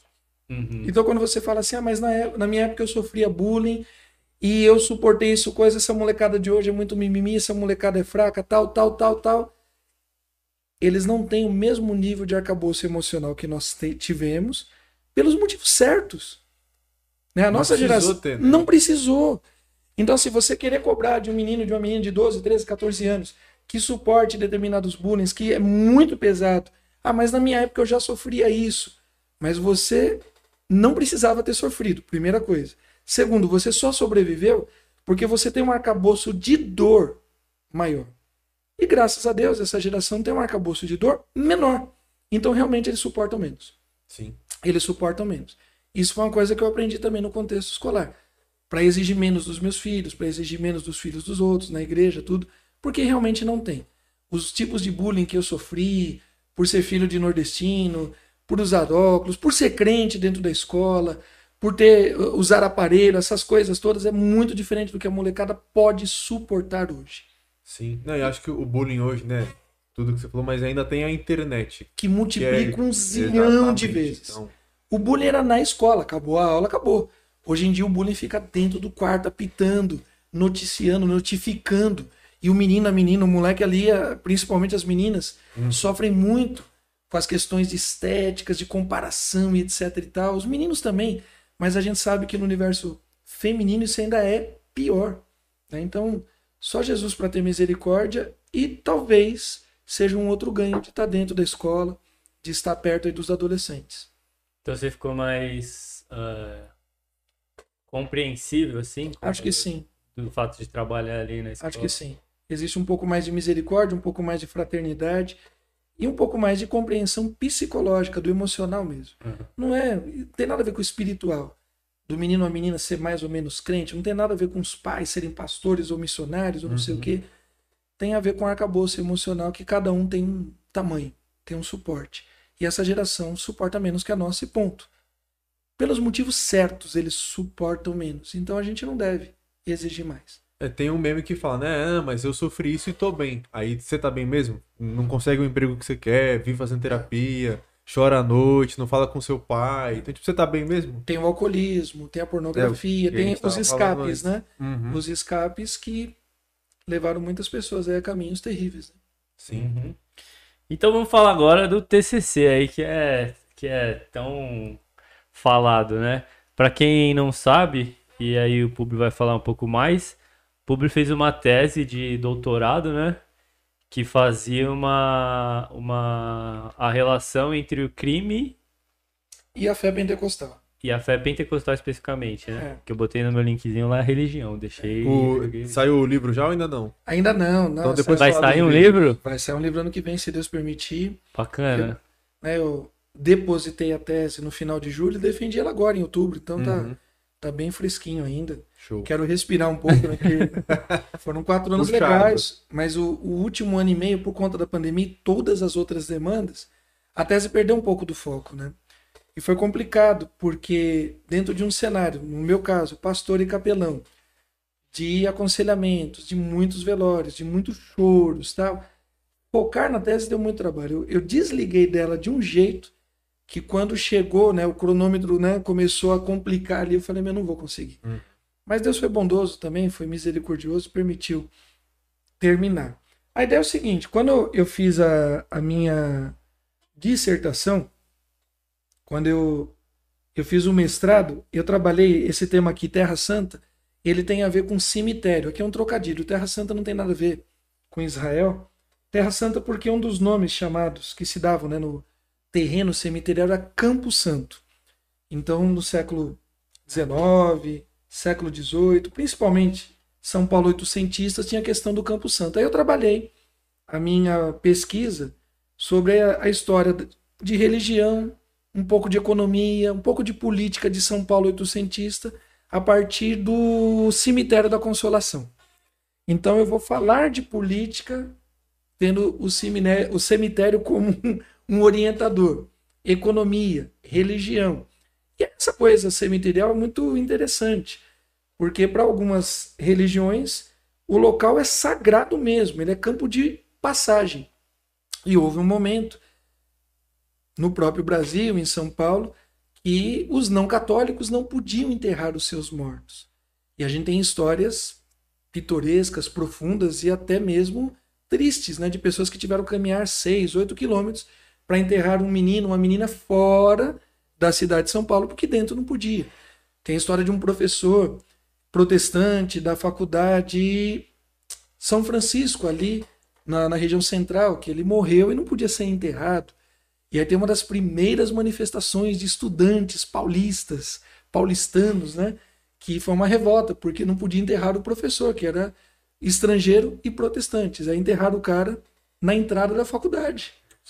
O busto dele está até hoje e os ossos, os restos mortais dele, em algum momento, foram transferidos para o cemitério dos protestantes. Então foi uma história muito legal. E eu queria continuar nessa área cemiterial. Não tem nada de morte, não tem nada macabro. É uma pesquisa numa pegada mais sociológica, um pouco de antropologia, um pouco de política e tal. E eu fui bater, montei um projeto. No Mackenzie não tinha o doutoramento em ciências da religião e eu fui bater em outras casas, só que eu não achei em São Paulo gente interessada no assunto. E aí complicou, né? Eu queria continuar estudando e não dava. Fui para um grupo de pesquisas indicado por um, um pastor amigo, pesquisador na área de pentecostalismo. A gente tem o Gideon de Alencar, que é um nome muito conhecido no Brasil, principalmente em São Paulo, mas no Brasil, né? O Gideon Alencar na área pentecostal, especificamente Assembleia de Deus. Então ele pesquisa história, os principais nomes, questões políticas, questões doutrinárias. Ele é um cara fenomenal na área da Assembleia de Deus. E tem outros nomes para, de repente, Deus é amor, a questão universal. Tem muita gente pesquisando igreja. Não necessariamente sejam cristãos, mas as pessoas. A igreja é um fenômeno social. Sim. A pessoa pode crer ou não, ela pode concordar ou não, mas a igreja é um fenômeno social. E muita gente pesquisando. Aí deu um, um, um, um estalo assim, por que não? Aí eu fui caminhar e fiquei um ano no GAP, que é o grupo de estudos pentecostalismo e protestantismo. E ali o, o meu orientador, que acabou se tornando meu orientador, né, o Edi Abu Mansur, o próprio Gideon de Alencar, que foi uma pessoa fantástica em termos de bibliografia, de orientação, e outros colegas da, da área. E ali a gente discutindo um semestre sobre Foucault, um semestre sobre Bourdieu, e sempre buscando um viés. O que, que é isso? São pensadores da sociologia e acabam sendo personagens que você analisa outros campos a partir da ótica deles. Por exemplo, Foucault, ele é declaradamente um pensador não cristão. E até em determinado momento pode ser usado numa linha opositora ao cristianismo, mas a gente lê ele também. Né? E outros personagens. E surgiu a ideia. E tinha um dos colegas, que acabou sendo também meu examinador, que é o professor Wagner Marx, que o trabalho dele de história era sobre fé e crime. E a parte do, do, do Marx dizia muito a respeito de coisas locativas, mais numa linha de geografia. Então a questão do trânsito, do menino da periferia, que está muito perto, igre- o papel da igreja da periferia, a igreja da periferia também como um agente social muito importante, as políticas públicas que não chegam lá e a igreja dá resposta, questões até mesmo de autoestima, questão, né, são em número o, o papel positivo independente de fé para aqueles que não creem que uma igreja numa periferia faz, de atender a menina, a mulher, de trazer orientações que muitas vezes o Estado não chega, a escola não chega, até questões de saúde, de saúde feminina, a igreja cumpre esse propósito. A igreja insere na periferia os meninos e meninas na arte, na música, porque tem teatro, porque tem dança, porque tem musicalidade, tal, tal. E uma linha bem bacana. E o trabalho do Marx tem uma pegada mais biográfica, porque a partir de um personagem que ele vai entrevistar, ele faz todo um trabalho dele. Aquilo me chamou a atenção. E o meu trabalho não era biográfico. Em paralelo a isso, eu tentando me encontrar em tempo de uma pesquisa relevante, a, a nossa igreja exerce capelania prisional. Ah, Segura aí. suspense. Quer, um, quer mais água?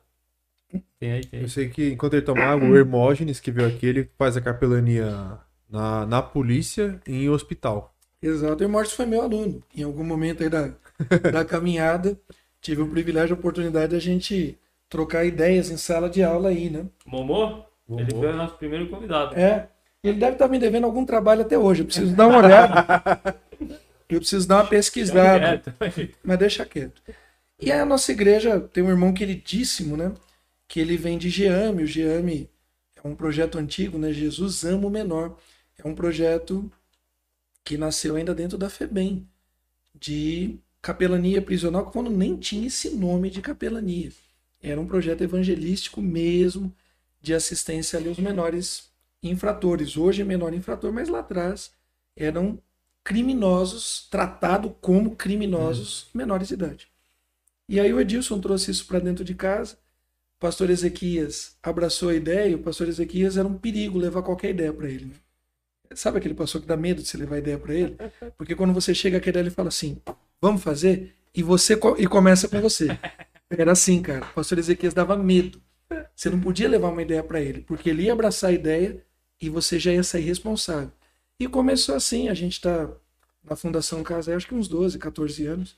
E durante dois anos eu participei muito ativo. Teve um ano que foi ininterrupto. Foram todas as semanas mesmo. Dia dos Pais, Dia das Mães, meu aniversário, Natal, Ano Novo. Você tava lá. Eu tava lá. Pra você ter uma ideia, né? De verdade, a gente tinha a chave da Fundação Casa. Tal era o nível de eh, parceria, de segurança, né? A gente tinha a chave da entrada do refeitório. né? Não a chave da entrada principal e tal, né? A gente tinha a chave do refeitório. Fizemos ali eventos fantásticos, né? De receber as famílias e tal. Fizemos peça de teatro, fizemos cantata, muita coisa absurdamente positiva. Numa casa transitória e depois numa casa fixa. Nesta casa fixa. Porque a transitória a gente tinha um tipo de estratégia. Porque, como o nome diz, né? Transitória, você tinha contato com os menores, às vezes, duas, três semanas, Depois já. o moleque sumia. Ou ele era transferido, ou ele era solto. Hum. Então tinha um tipo de abordagem. Quando a gente foi para uma casa fixa, onde os menores ficam até três anos, e na média um ano e meio, um ano e oito meses, aí o tipo de abordagem foi outra. Então você cria todo um processo de empatia, todo um processo de confiança para os menores se aproximarem. E o trabalho religioso, ele é facultativo. Então, dentro da, da Vila Maria, por exemplo, tem seis unidades, cada unidade até 75 internos. A gente chegava a ter num, num encontro nosso semanal 20, 25 no máximo. Pouco perto de um terço, alguma coisa assim. Mas na média ali 12, 15. E você começa a adquirir amizade. Sempre com muito respeito, tá? mas quem vem é quem ou já tem identidade com a fé, cristã, protestante, evangélica, ou quem ouviu falar dessa fé por causa de pai, de mãe, de avô e avó e quer se aproximar. Nesse contexto, a gente começa a perceber algumas coisas. Daqueles que professavam fé cristã, evangélica, um percentual muito maior eram pentecostais do que os chamados evangélicos de missão, do que os chamados evangélicos tradicionais. Isso foi algo que chamou a atenção. E daqueles que se apresentavam pentecostais, três igrejas apareciam mais do que as outras. Isso também chamou a atenção. Como capelão, fazia diferença nenhuma no nosso dia a dia. Sim. Mas como eu estava em busca de um projeto acadêmico, aquilo começou a dar pequenos estalos. E aí eu trouxe isso para dentro do grupo de estudos e a gente foi direcionando. O primeiro grupo, naturalmente, é o das Assembleias de Deus, porque a Assembleia de Deus é a maior denominação, não tem como. Se a Assembleia de Deus é a maior denominação, em todos os outros estratos vai aparecer a Assembleia de Deus em primeiro lugar. Então, sei lá, você pega, vamos pensar um extrato aqui, os motoristas de Uber evangélicos. Você faz uma pesquisa, qual a maior denominação dos motoristas de Uber? Vai aparecer a Assembleia de Deus dos torcedores do Corinthians, do Palmeiras, do Santos, do Flamengo, do São Paulo, que são evangélicos. Vai aparecer a Assembleia de Deus. É natural, Uhum. porque eles são maiores. Qual a segunda? Aí também chamou a atenção. Porque a congregação cristã não é a segunda maior quando pega todos os evangélicos. É a segunda maior dos pentecostais. Se a gente considera e o IBGE, aí eu não estou falando de teologia.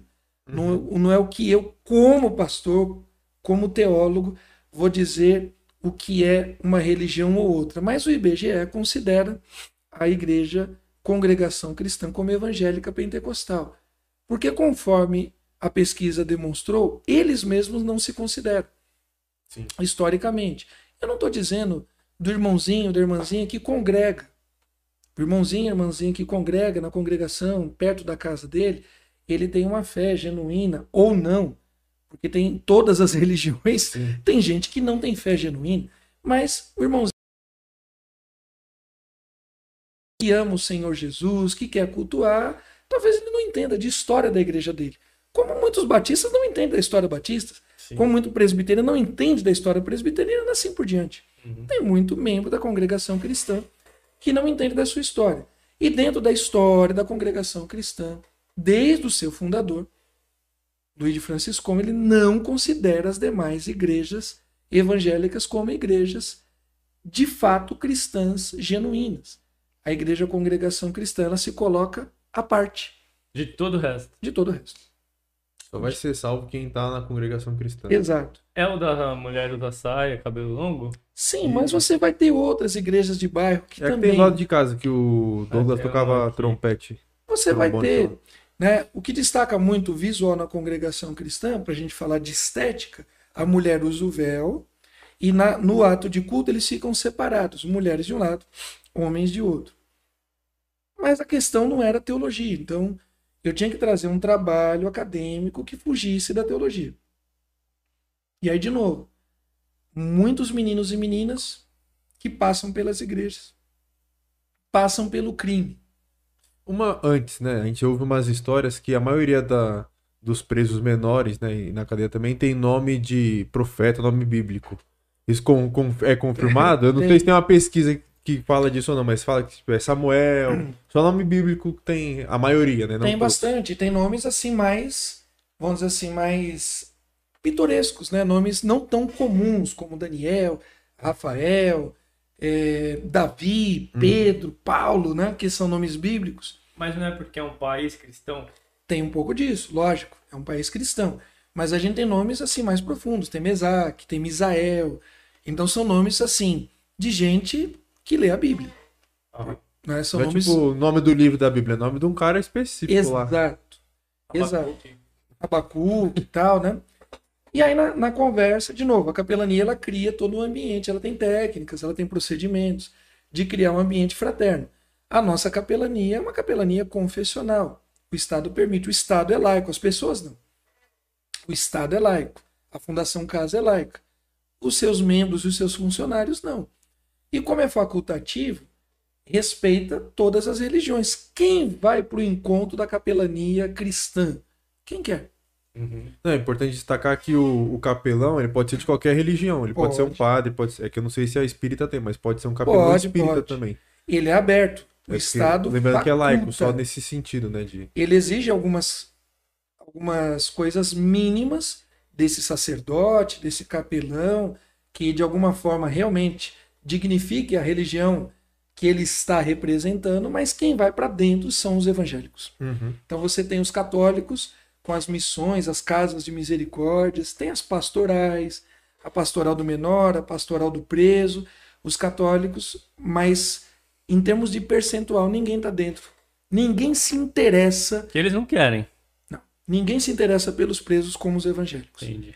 Está aberto a todas as religiões. Ninguém se No interessa. hospital tem mais religiões, né? Tem Nesse mais. sentido. Mas também o grupo maior Sim, são sim. os evangélicos. Nos hospitais, nas escolas, nas escolas laicas, nas escolas estaduais. Quem presta assistência, quem presta capelania escolar, em maior quantidade, são os evangélicos. Uhum. Os evangélicos, a gente pode ter um ou outro que não compreenda isso. Mas a educação livre, a educação para meninos e meninas, a educação como um direito que o Estado é obrigado a fornecer, isso é uma pauta absurdamente cristã e protestante. Sim. Os cristãos, eles defendem essas pautas. Historicamente, o Brasil, ele tem a, a sua educação laica e ele tem a sua educação livre para meninos e meninas por causa dos protestantes. Então, é, a- é uma bandeira muito importante. E cuidar dos presos e dos enfermos é um mandamento bíblico. Jesus, ele inclusive, ele define de maneira muito clara o vinde bendito do- de meu Pai e afastai-vos de mim, vós que praticais iniquidades. Ele divide muito claro no texto de Mateus entre dois, dois grupos: aqueles que vestiram o Senhor Jesus, aqueles que deram de comida ao Senhor Jesus e aqueles que visitaram Jesus nas cadeias e nos hospitais. As, perguntas, e as pessoas perguntaram: quando nós fizemos isso a ti? Quando fizeram a qualquer um dos pequeninos. Então, estar dentro, né, o autor de Hebreus, lembrai-vos dos presos como se preso com eles estivesse.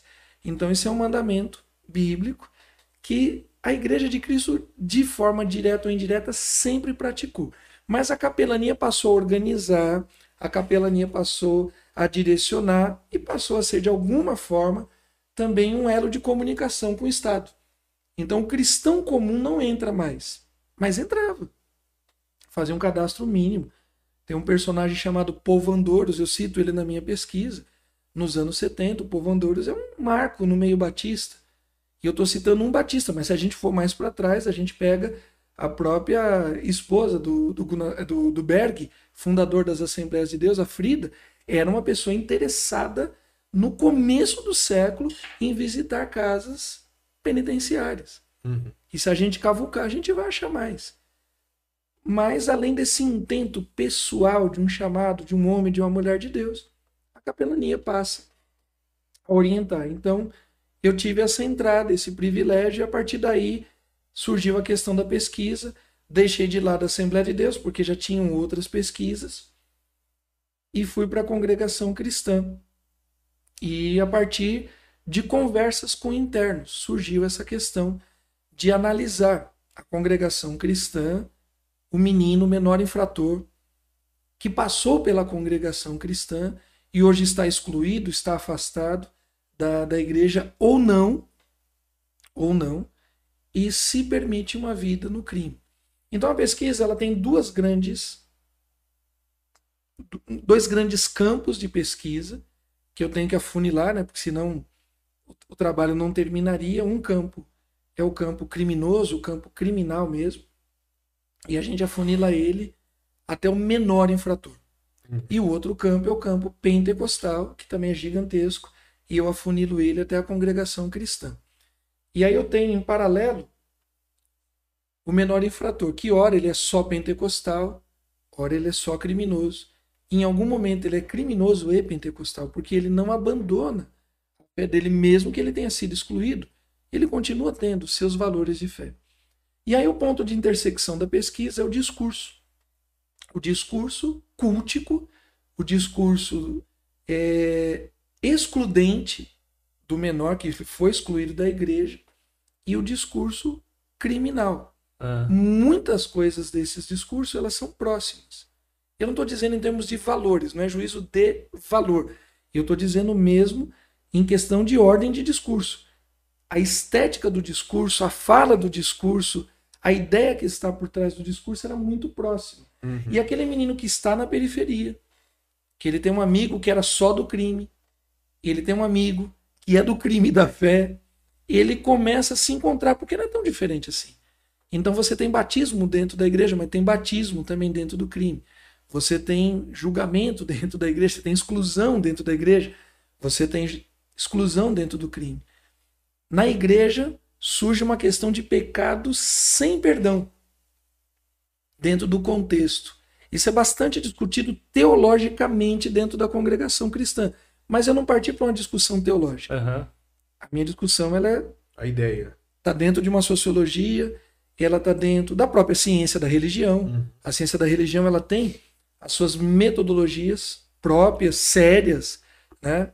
centenárias, e dentro dessa questão a gente identifica dentro da congregação cristã uma fala que o menor interpreta aquilo como um pecado sem perdão. E uma vez que ele interpreta naquele discurso, o menor é um intérprete, o menor é a hermenêutica dele. Ele interpreta aquilo como verdadeiro. Bom, já que não tem perdão nessa vida, eu já estou condenado na próxima. Ele se permite Entrar pro crime. Chutar entrar o balde. E a, a frase é exatamente essa. Então a, a minha pesquisa ela surge de uma frase, de uma frase de um menor. Senhor, eu pequei. Para mim já era. Não tem perdão. Eu estou no inferno. Virei o S, que é o chutar o balde. O balde, virei o S. O virar o S tem essa coisa da vida ao contrário. O S ao contrário, virei o S. Então ele entra numa certa posição de viver uma vida antagônica a todos os valores. Porque a estrutura daquele menor de 16, 17 anos, dentro de periferia, com alto nível de evasão escolar, lembrando que a congregação cristã não permite de maneira sistemática, organizada, profundo estudo bíblico. Faz Ela parte não incentiva o estudo na casa, no lar, né? não, não tem estudo bíblico.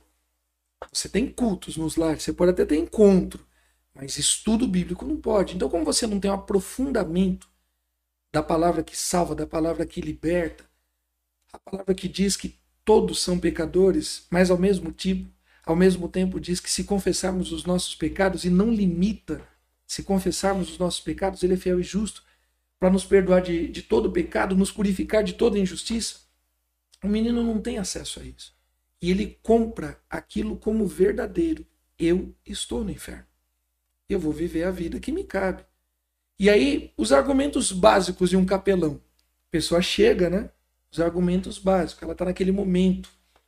Digamos que seja a primeira internação, que é raro, né? A primeira. Uhum. Você está com menores na quinta, na sexta, na sétima, na oitava internação. Caraca. Então, quando você pega o camarada na primeira internação, você tem um tipo de abordagem. Quando você pega ele na quinta, na sexta, você tem outra. E aí você tentando renovar a esperança dele. Dá para viver uma vida diferente. Vamos usar esse período aqui, né? não é de prisão, de, de internação, né? Ele sofre medidas socioeducativas, né? Então ele está ali internado. É prisão, mas é medida socioeducativa. Hum. Vamos usar esse momento para se reencontrar. Vamos entender o que você fez, o peso tal. Aí teve um garoto que disse: "Ó, esse discurso para mim não serve. esse discurso para mim não serve. Eu vou sair daqui, eu vou voltar pro crime. Mas muito consciente. Ele, senhor, todo mundo rouba. O presidente rouba. O empresário rouba. Até o senhor deve roubar de alguém alguma coisa. Todo mundo rouba de alguém. Você está preocupado comigo? Na boa, senhor, fica de boa. Né? Assim, legal esse papo, essa ideia tal. Legal pra caramba isso, mas assim, eu vou voltar pro crime. Porque todo mundo rouba, desde o presidente. E você está preocupado comigo. Aí você tenta mudar o discurso. Já que a questão da ética, da moralidade não faz efeito para ele, vamos falar de vida. Pô, cara, você é jovem. Tem toda uma vida de oportunidades pela frente. Né? O ser humano está vivendo aí antes da pandemia, 85 tal. Você tem toda a vida para você. Não, de boa. Eu quero morrer com 30, 30 e poucos anos. Eu quero curtir a vida. Eu prefiro pegar esses 5, 7, 8 anos. Eu quero curtir. Eu quero pegar os carros, eu quero pegar as naves, eu quero pegar as minas, eu quero curtir, eu quero viajar, eu quero enlouquecer, eu quero curtir. Eu não estou preocupado em envelhecer. Eu quero viver a vida agora. Caramba. E aí por que, que ele quer viver essa vida agora? Porque ele já está condenado. Por que envelhecer? E aí tem uma questão. Dentro da congregação cristã, você não tem jovens pastores, jovens ministros, você não tem jovens missionários, jovens radicais, você tem um ancião.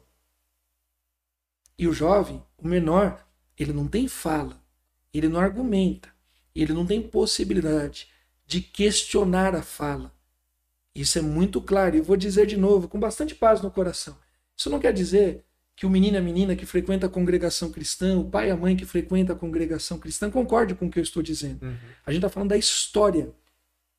A gente está falando de um discurso que está entrevado na história e está registrado dentro de algumas falas do seu fundador, dentro de alguns tópicos de ensinamento que estão dentro de uma espécie de estatuto da congregação, enraizado na mente de muita gente.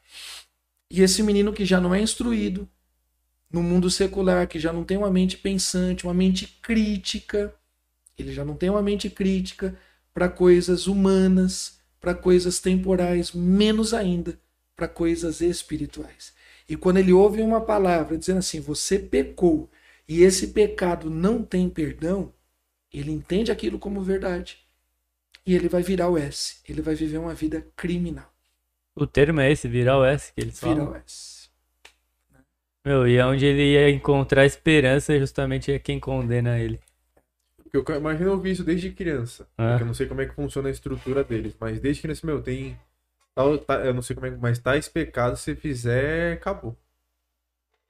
Uma hora vai pecar, que não seja aquele específico, mas o resto da lista você vai fazer. Sim. E não é o pecado sem perdão, não é o pecado sem perdão dentro da estrutura histórica da congregação, mas na cabeça de um ou outro ancião, assim como a gente tem pastores complicados, missionários ah, tá. complicados, tá. uhum. dentro de um outro ancião, o, a própria fala argumentativa, o próprio questionamento ao ancião se torna um pecado sem perdão. Como? Uhum. Você está me questionando de Deus, foi Deus que revelou. Eu estou no lugar sagrado, estou no público. Como você ousa me questionar? Então, a, o próprio questionamento se torna nesse ah, sentido. Um pecado sem perdão. Ele não tem chance de contra-argumentar. E aí tem um outro problema sério, que fez parte aqui das primeiras palavras aqui né, do nosso bate-papo, é que o seu fundador, Luiz de Franciscon, ele realmente coloca um nós e eles. Nós somos povos escolhidos, eles não. Então, como dentro da estrutura da congregação, o menor, ele sempre vê as demais igrejas, o termo é esse, tá? Esse não é o termo da ciência da religião, nem o termo da teologia. Esse é o termo utilizado pelo fundador da CCB como seitas humanas e filosofias humanas. O termo é esse, seitas humanas. Uhum como ele vê as igrejas batistas, Assembleia de Deus, Presbiteriana e toda e qualquer outra igreja como seita humana, o grave problema desse menino na Fundação Casa é que ele tem medo de participar de um encontro, ele não é assistido pela congregação. Não tem ninguém na congregação cristã, em nome da instituição, pode ter até alguém da congregação cristã em outra instituição. Tá numa ONG, tá, sei lá, mas em nome da congregação, não tem. Uhum. Isso é fato. A congregação cristã, por natureza, ela não presta esse tipo de É, Se assistência. ela entende que o cara não vai ser salvo nem vai pro inferno, não adianta Não. ajudar o cara na prisão. Até porque eles também não fazem missões externas, evangelismo de rua, de praça, porque no entendimento do seu fundador, ah, seria lançar pérolas aos porcos, é o termo que ele usa. Quem vai ser salvo, Deus envia para a igreja. É Deus que envia. Não tem o id, só tem o vinde. Como é Deus que envia, não adianta ir no presídio. tempo, né? Não, não adianta ir num presídio, numa fundação casa. Então, o menino que foi oriundo da CCB, ele está desassistido. E quando a gente chega e a gente reconhece ele como um menino cristão e a gente tenta se aproximar, ele tem uma certa rejeição. Sim. Porque ele sempre ouviu que todas as outras igrejas são seitas humanas. Ima- Imagina como, o que, que ele deve pensar, né? Como é que é um culto batista? É uma seita, deve ser um bagulho muito doido. Mano, é triste, hein? Deu até uma desanimada aqui. deu. Mas sabe que isso vai de encontro. O André Enéas veio aqui. Ele tá fazendo uma pesquisa lá na PUC também. E eles estão. Só que agora eles estão fazendo uma pesquisa que tenta encontrar o fenômeno das igrejas evangélicas com as eleições. E vai, nesse, vai nessa linha, porque se a própria congregação é, entende que, que é o discurso do ódio, né? Uhum. Tipo, é, diminui a, a maioridade penal, é, é, bandido bom é bandido, Bandido morto, morto, não então. sei o quê, porque os caras realmente, já, na, na fé deles, É, o discurso Não tem cristão genuíno vai É, você ser. vê que você limita a cabeça, a cabeça não, mas você limita o pensamento do ser humano, né? Sim. Nessa religião. E Sim. em outras também, né? Não, limita muito, porque dentro da congregação cristã você é absurdamente desincentivado às questões da modernidade. Durante muitos anos, eles não assistiam televisão, não podia jogar bola, né? não podia. Quando eu vejo alguns moleques do Colégio Batista, eu, eu, eu- eu queria. Ah, eu queria pôr uma regra dessa. É proibido jogar bola. Os moleques ruins demais, mano. Os moleques ruins demais. Eu lembro que uma vez ah, um cara apareceu lá na igreja e aí ele era morador de rua já. E era novão, assim, ele tinha minha idade. E aí a gente começou a trocar ideia e tal. E ele falou: E, e nessa igreja aqui, pode jogar bola? Falei: Pode, mano, tem até uma quadra aqui. Ele: É sério, mas não é pecado aqui e tal. Falei, aí eu perguntei: De onde você é? Ele: Ah, era da congregação. Mas eu não sabia que eram todas assim. Então, assim, a relação com a modernidade, isso é um fenômeno interessante, porque todas as igrejas, de alguma forma, se adaptaram a algumas coisas da sociedade. Uhum.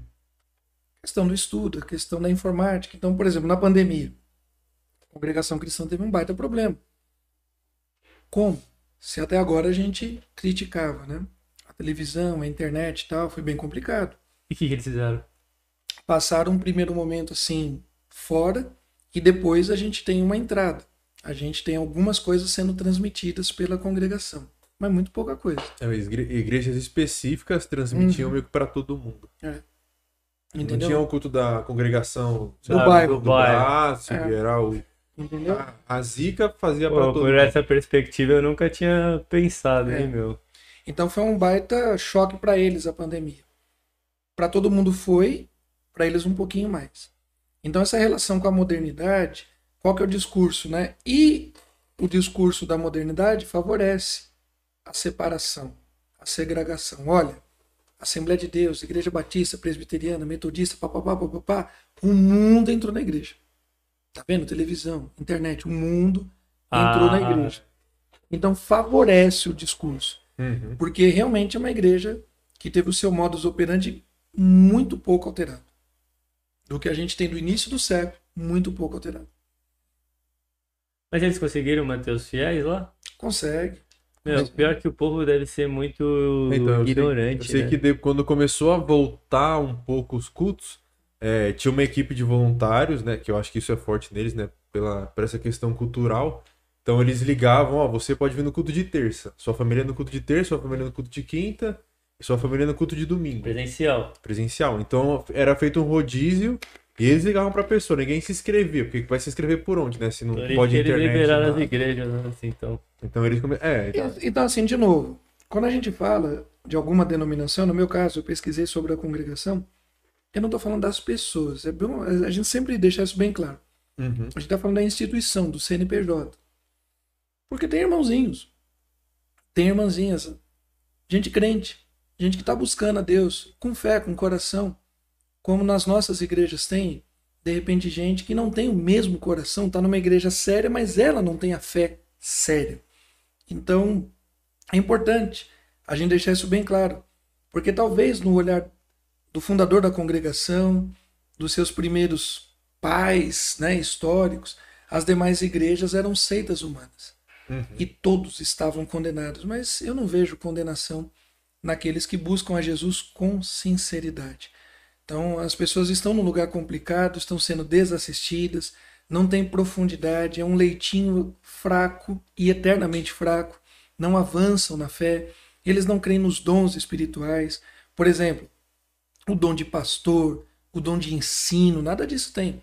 Você vai ter o dom de revelação, o dom de línguas, basicamente. É, basicamente, já que não pode estudar a palavra, como é que você vai ter um dom de mestre, né? Existe um contrassenso. O mestre deve, aquele que ensina, diz o texto de Romanos, deve fazer com esmero. Esmero no quê? No estudo. Não tem, né? Uhum. Porque se é algo revelado, eu não preciso estudar. Uh. Se é algo dado por Deus, eu não preciso ter esmero. É presente, graça é presente. Mas o dom, ele exige um esmero. Então não tem isso na congregação, porque não pode estudar a palavra de Deus. E aí tem algumas frases bacanas, né? Que o meu trabalho eu monto um léxico. Eu monto um pequeno dicionário uhum. com 100 verbetes do crime, 100 verbetes do universo pentecostal e eu faço um cross. É, faço uma comparação, tal, ficou bem bem interessante nesse sentido. Um dos verbetes que você vai ter muito específico do universo da congregação cristã, não é do universo pentecostal, é da congregação cristã. Ah, na sua igreja você come comida requentada. Na nossa igreja a comida é sempre quentinha. O que, que é isso? Ah, o ancião, é, o pastor precisa estudar para pregar na sua igreja. Isso é comida requentada. Na nossa igreja Deus revela na hora. Porque o ancião abre a Bíblia, ele mete o dedo e ele vai ter a revelação. Aí pode ser. O ancião pode levantar do nada, não, eu tenho uma palavra, ele vai lá e prega. Então, tipo, não é. é... Então, isso é um verbete. É improviso, então. Isso é um verbete é. muito característico da. E no crime, qual que é o desse aí? Não lembro se tem um especificamente para esse, né? Mas eu fiz algumas. As associações que eu fiz, não vou lembrar aqui de cabeça. Eu pego, por exemplo, o Estatuto do Crime, porque a gente tem uma divulgação, né? Num recorte ali 2005, 2006, quando teve aqueles eventos das grandes, as megas rebeliões, né? Uhum. Do PCC. Então, voltando à questão da pesquisa. Na parte criminal, eu começo contando a história de desprezo, a história de desassistência, o desvio semântico da questão do menor. Então, o menor infrator no Brasil, desde o período de colônia, de colônia Brasil colônia, Brasil império, monarquia, república e Estado democrático, você tem um problema com que o Estado olha o menor. Primeiro abandonado, depois órfão, depois mestiço. Tudo isso para o Estado era crime. Então, na verdade, o menor ele é infrator pelo simples fato de nascer, não de cometer uma infração criminal. Né? Então, isso fica muito claro. Quando a gente vai chegar na FEBEM, numa época de regime militar, a caricatura que se tinha do menor infrator era muito clara. E a FEBEM vai se transformar. Né? Esse é um termo que aparece no jornal. Né? Eu fiz uma pesquisa também bem interessante de acervo de, uhum. de jornal, né? E um dos termos que aparece lá é a sucursal do inferno. A FEBEM. Caraca. A sucursal do inferno. Quem falou isso foi um dos seus diretores. A sucursal do inferno. E quem são os filhos da FEBEM? Justamente os pais do PCC. Então, meninos, moleques que saíram da FEBEM se tornaram os pais do PCC. E alguns deles passaram pelas igrejas evangélicas. E aí o PCC surge como resposta à rebelião do Carandiru de 1992. Então, os presos começam a se unir contra o Estado. O Estado é mais criminoso do que os presos. O Estado não cumpre o seu papel. O Estado deveria me corrigir, me, deve, educar. me reeducar e me devolver para a sociedade. Mas o Estado me tortura. Eu tenho uma cela que era para 50 pessoas, tem 400. Eu como mal, eu estou morrendo na mão do Estado e teve um momento que o Estado veio essa é a liturgia do PCC. E eles se unem. E em determinado momento, o que ninguém imaginava, o Estado dizia que não existia esse crime organizado, o Estado disse que isso era fantasioso. Aí os caras mostram, mas é fantasioso, então vamos mostrar. Tocaram o terror. É tocar o terror. E, Quando foi isso? Cara, a A gente gente tem. tava no ensino médio. Não, lembra? mas esse não é o surgimento do PCC. É, porque É, o- queimou um o monte de ônibus. recolher. Já é. Aquele não é o surgimento. Aquela é a apresentação de força. do poder deles. Mas Ele- foi a primeira vez que Foi a segunda. mostraram? Ah, tá. Você tem as pequenas rebeliões e aí você tem as megas rebeliões. As megas rebeliões, você tem vinte e tantos é, presídios No em São momento. Paulo no mesmo momento. São ali travados.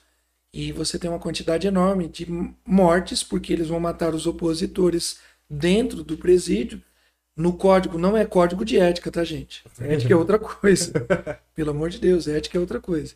No código de moralidade, no código do crime, eles matam seus opositores e aqueles crimes que são inaceitáveis. O estupro, os crimes que eles consideram inaceitáveis, eles vão ir matando. Matam também alguns carcereiros, alguns agentes prisionais que eles tinham numa lista é, já pré-determinada. E depois eles vão para a rua e vão matar um número igual, 111 policiais, como resposta ao Estado. E aí surge uma questão que eu não pesquisei sobre isso, mas a pesquisa mostra, né? O Estado fez um acordo com o PCC, o governador em exercício, né, o Geraldo Alckmin sai para concorrer à presidência, o Feldman fica. Ele fez um acordo porque eles pararam a cidade. O Estado vai dizer que não, o PCC vai dizer que sim, e aí você tem um poder paralelo, literalmente comandando um poder oficial. Minha pesquisa não trabalha isso, mas eu vou descendo, né? Menor, menor na história, FEBEM, PCC e o menor infrator na Fundação Casa. E o, o PCC divulga o seu estatuto em meados de 2006. É um estatuto público mesmo, vai para o jornal, vai para televisão e tal. E aí eu pego esse estatuto e o estatuto da CCB e aí eu faço as comparações técnicas. E ficou bem interessante. Os linguajares, a gíria, a ideia, lembra que eu falei que são dois campos, né? E você tem um paralelo, você tem uma simultaneidade. O primeiro paralelo é a concomitância do crescimento. O PCC tem um boom, o boom da criminalidade juvenil acontece no mesmo período do boom do pentecostalismo. No mesmo período que o Brasil se torna um país pentecostal, a gente tem a criminalidade a- crescendo assustadoramente. A princípio, não tem causa e efeito, mas tem um paralelo. Isso é inegável. Você pega o censo de 1980, o de 91, o de 2000 e 2010, você tem os evangélicos saindo de 5% e chegando, em alguns estados, até 30%. E aí você pega a quantidade de menores presos, você tinha uma, e quando você chega em 2010, você tem outra. Então, essa relação ela é indiscutível. De novo, É, não- pesquisa é isso, né? Tipo, é indiscutível. Não é uma questão de causa e efeito. Olha, porque cresceu o pentecostalismo, o Brasil ficou mais criminoso. Ou ao contrário, porque cresceu a criminalidade se tornou mais pentecostal. Tem nada disso. São dois dados independentes. São independentes, mas eles são concomitantes. E aí eu tenho um paralelo para fazer o ponto de intersecção é a interpretação do menor dos dois discursos, porque eles são muito próximos do menor. Ele tem uma, uma proximidade geográfica, ele tem uma proximidade temporal e ele tem uma proximidade discursiva o PCC e a ah, os congregação. discursos. Porque existe um linguajar próprio, tem um tal do evangeliquez. Tem um É. tal do Isso é um linguajar próprio. O evangeliquez pentecostal, o evangeliquez da CCB. Dominar essas línguas estranhas, não são línguas angelicais, mas é uma língua estranha. Você entendeu o que significa o vaso. O que significa isso? Né? O que, a pessoa está dizendo? Ou abençoado, esse caiu. Ah, esse filho de Balaão. é- é- Essa mula de Balaão. Esse incircunciso. São língua, é um linguajar. É um linguajar próprio. E o menor pentecostal ele domina esse linguajar. E tem um outro linguajar, o linguajar do crime. E ele passa a dominar. Isso também de alguma forma, é um paralelo. Uhum. Dentro dos instrumentais, das categorias científicas, eu usei uma chamada afinidade eletiva. Afinidade eletiva é uma categoria do Max Weber, aquele autor do texto que a turma que estuda economia tal, estuda, né, ética. É, o espírito capitalista e a ética protestante, do Max Weber. E ele traz uma categoria de estudo, uma categoria científica, é a afinidade eletiva. Então a gente encontra afinidades entre o discurso pentecostal da CCB e o discurso criminal do PCC. E o ponto comum é o menor que transita, né? Ora ele está na igreja, ora ele está no crime, ora ele está nos dois.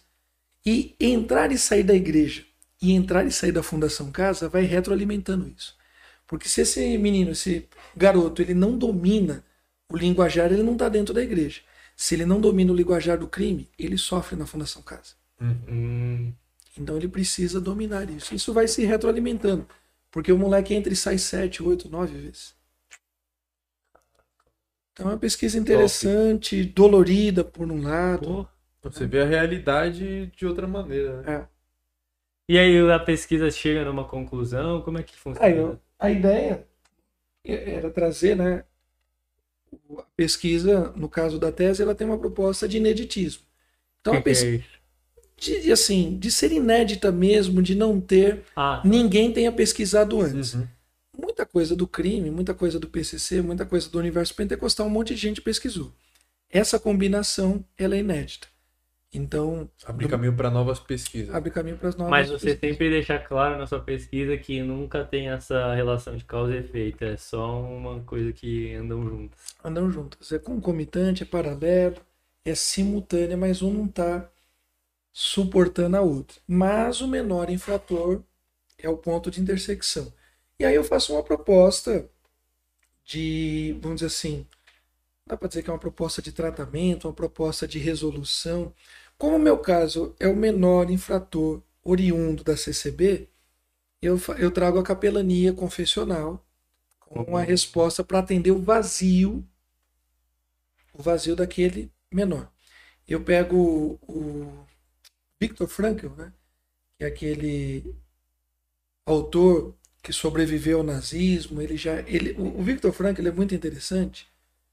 Todo mundo que sobrevive ao nazismo tem algo profundo a dizer e que merece ser ouvido. Mas no caso dele, tem uma pitadinha a mais de merecimento de ser ouvido, porque ele já era adulto Hum. ele já era psicólogo.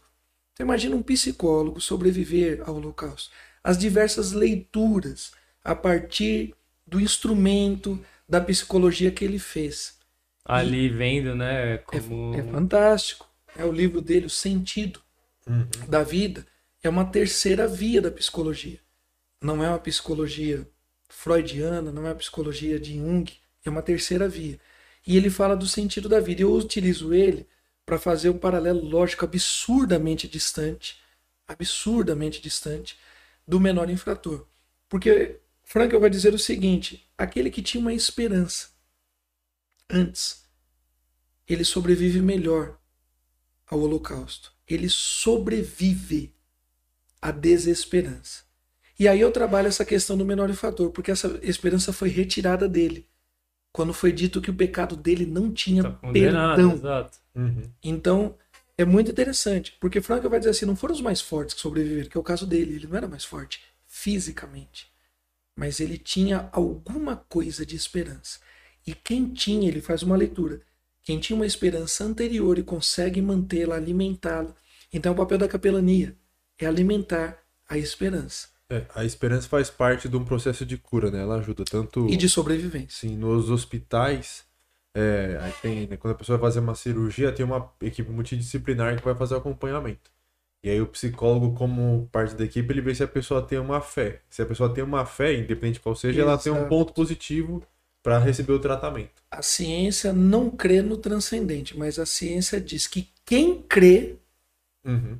ele tem uma possibilidade melhor de sobrevida. É, falaram, falavam isso também dos caras lá na mina de que foram soterrados, Os né? chilenos, É, né? Espetacular. saiu uma pesquisa sobre Os 33, né? Sim. Os 33 mineiros que são chilenos, né? E não de Belo Horizonte. Caramba, e- Sim. e tem pergunta aí? Querem fazer pergunta Tem, já? tem Senão eu vou pergunta. perguntar. É, tem a Flavinha, falou que o Pedro, Flavinha Lorentini, falou que o Pedro amou que está de super-homem.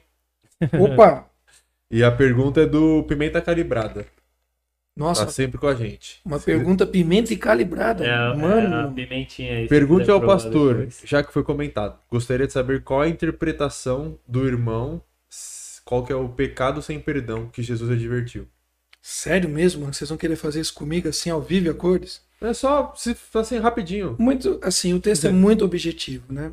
A gente tem que uma, uma regra básica da hermenêutica da interpretação bíblica é você interpretar o texto pelo seu contexto primário, pelo seu contexto secundário, interpretar pelo autor, comparar o mesmo escrito do mesmo autor em outros textos e assim por diante. Uhum. E pegando a coisa mais primária, Jesus diz qual é o pecado sem perdão. Jesus acabara de curar uma pessoa e os fariseus disseram que Jesus curava pelo poder de Beuzebu.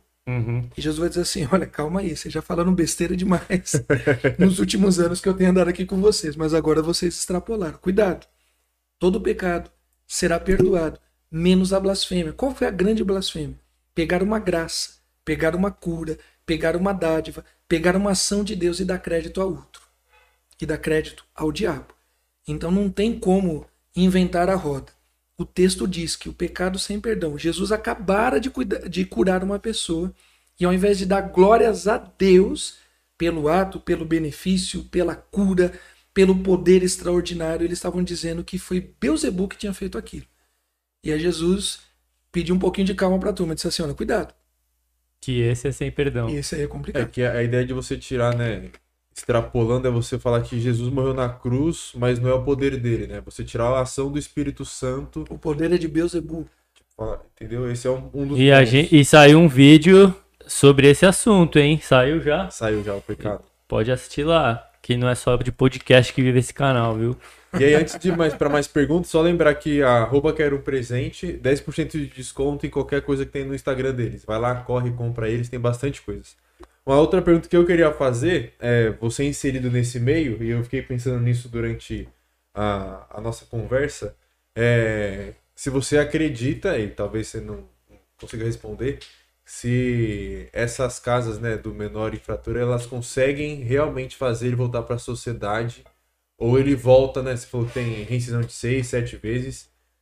Não sei se é a porcentagem, mas é- é- ele volta melhor ou ele volta pior, volta igual? Os Qual que é a sua sensação? Os números são terríveis, né? Uhum. A reincidência criminosa ou criminal no Brasil beira 70%, 80%. Os números são terríveis. Aí você pensa, puxa vida, 70%, 75%. Ainda tem uma quantidade de gente que morre e não volta.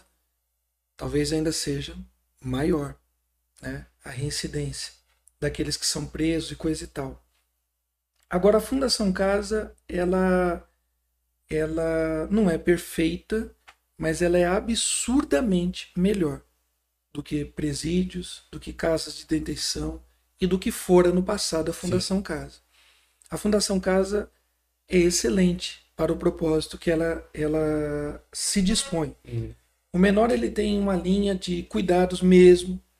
Então você tem psicólogos que trabalham lá, você tem rotina pedagógica, ele tem um, uma disciplina que começa aí dependendo da semana, dependendo do quadro, dependendo da proposta, às vezes das 6 da manhã às 22 horas, às vezes das 7 da manhã às 22 horas. Então tem o café, tem a instrução física, às vezes tem aula disso, daquilo, tem muita gente bacana fazendo coisa boa, não só os cristãos, não só os evangélicos. Ah, tem parcerias com o Bradesco, tem parcerias com o Sebrae, tem cursos profissionalizantes. Toda a unidade vai ter isso? Logicamente que não.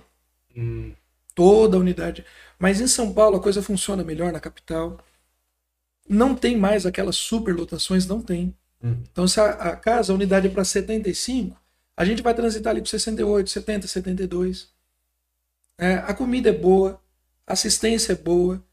Então, assim, a Fundação Casa tem grande chance de cumprir a parte do Estado. Agora tem a parte da sociedade, tem a parte da família, tem a parte da igreja. E aí a pergunta que a gente tem que fazer, e as outras partes? Porque o moleque, ele sai, e eu tenho uma experiência dolorida, que toda vez que eu conto, eu me emociono de um moleque que chorava copiosamente porque ele não queria sair. Porque ele falava assim: Senhor, aqui dentro eu não preciso roubar. Aqui dentro eu não preciso. Mas se eu sair, eu vou ter que fazer. Então tem muitos meninos que fazem obrigados mesmo. Uhum. Porque ele está dentro de uma comunidade, ele está dentro de um sistema Uhum. que a Bíblia diz que jaz no maligno. Aí um moleque sai, ele vai voltar para o mesmo bairro. O pai dele já morreu. A mãe dele é usuário. O pai dele ele não conhece. A mãe dele tem mais 5, 6, 7, 8 filhos. A mãe dele está doente. A mãe dele está na Cracolândia. Ele foi criado pela avó. Essas são as histórias. Da grande maioria. Da grande maioria. Então acho que a Fundação Casa sim cumpre um bom papel. Sempre pode melhorar. Mas cumpre um bom papel. A pergunta que não quer calar é a demais rede, né? Porque a recuperação de um menor infrator, ela precisa de uma rede de apoio. Tem igreja, tem família, tem sociedade civil, Tem um emprego, né? tem emprego, tem as empresas. Se você tira um menino de lá, leva ela para uma casa de abrigo, e ele sai dali e continua estudando, sei lá, no Sebrae, no Bradesco, os diversos projetos empregatícios que tem, ele está estudando e está exercendo uma atividade, ele não volta para o crime. Porque a grande maioria não quer o crime. Se engana quem acha que os moleques querem a vida criminosa. Na sua maioria, eles não querem o crime, mas é a única alternativa. Ah, mas eu também era de periferia, eu também vivi isso, aquilo, aquilo, outro, e eu não migrei para o crime. Dê graças a Deus por você, mas não compare a sua experiência com a dos outros. Sim. É o que você falou no começo, falando dos alunos, né? Às vezes têm Exato. um arcabouço emocional mais forte e diferente daquela. E é um milagre de Deus. Não, não acha que é mérito seu. Foi um milagre. Você está dentro de uma, de uma comunidade periférica, sem pai ou sem mãe, ou sem ambos. Sem pai, ou sem mãe, ou sem ambos. E você com 17 anos sendo ali assediado pelo crime. Você olha o seu pai, de repente honesto, trabalhador, numa profissão menor na sociedade, ganhando um salário e meio por mês, chegando absurdamente can- cansado, e você consegue tirar isso por semana, difícil para o pai e a mãe conseguir ali bancar. Porque o moleque não tem outras oportunidades. Ah, mas eu fiz, eu aconteci, dê graças a Deus por você. Uhum. Dê graças a Deus por você. Não compare a sua força emocional, não compare a bênção de Deus na sua vida com a de outros, porque nem todo mundo é igual. Quer dizer, ninguém é igual. Sim. Ninguém é igual. Top. E cada um tem uma história, né?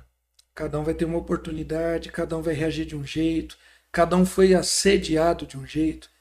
Quando me assediaram para o crime, para as drogas, eu tive um tipo de resposta, porque eu tive um, um tipo de mãe, eu tive um tipo de condução, eu tinha uma vida na igreja, né? Primeira vez que me ofereceram drogas, com 12, 13 anos, técnico de futebol.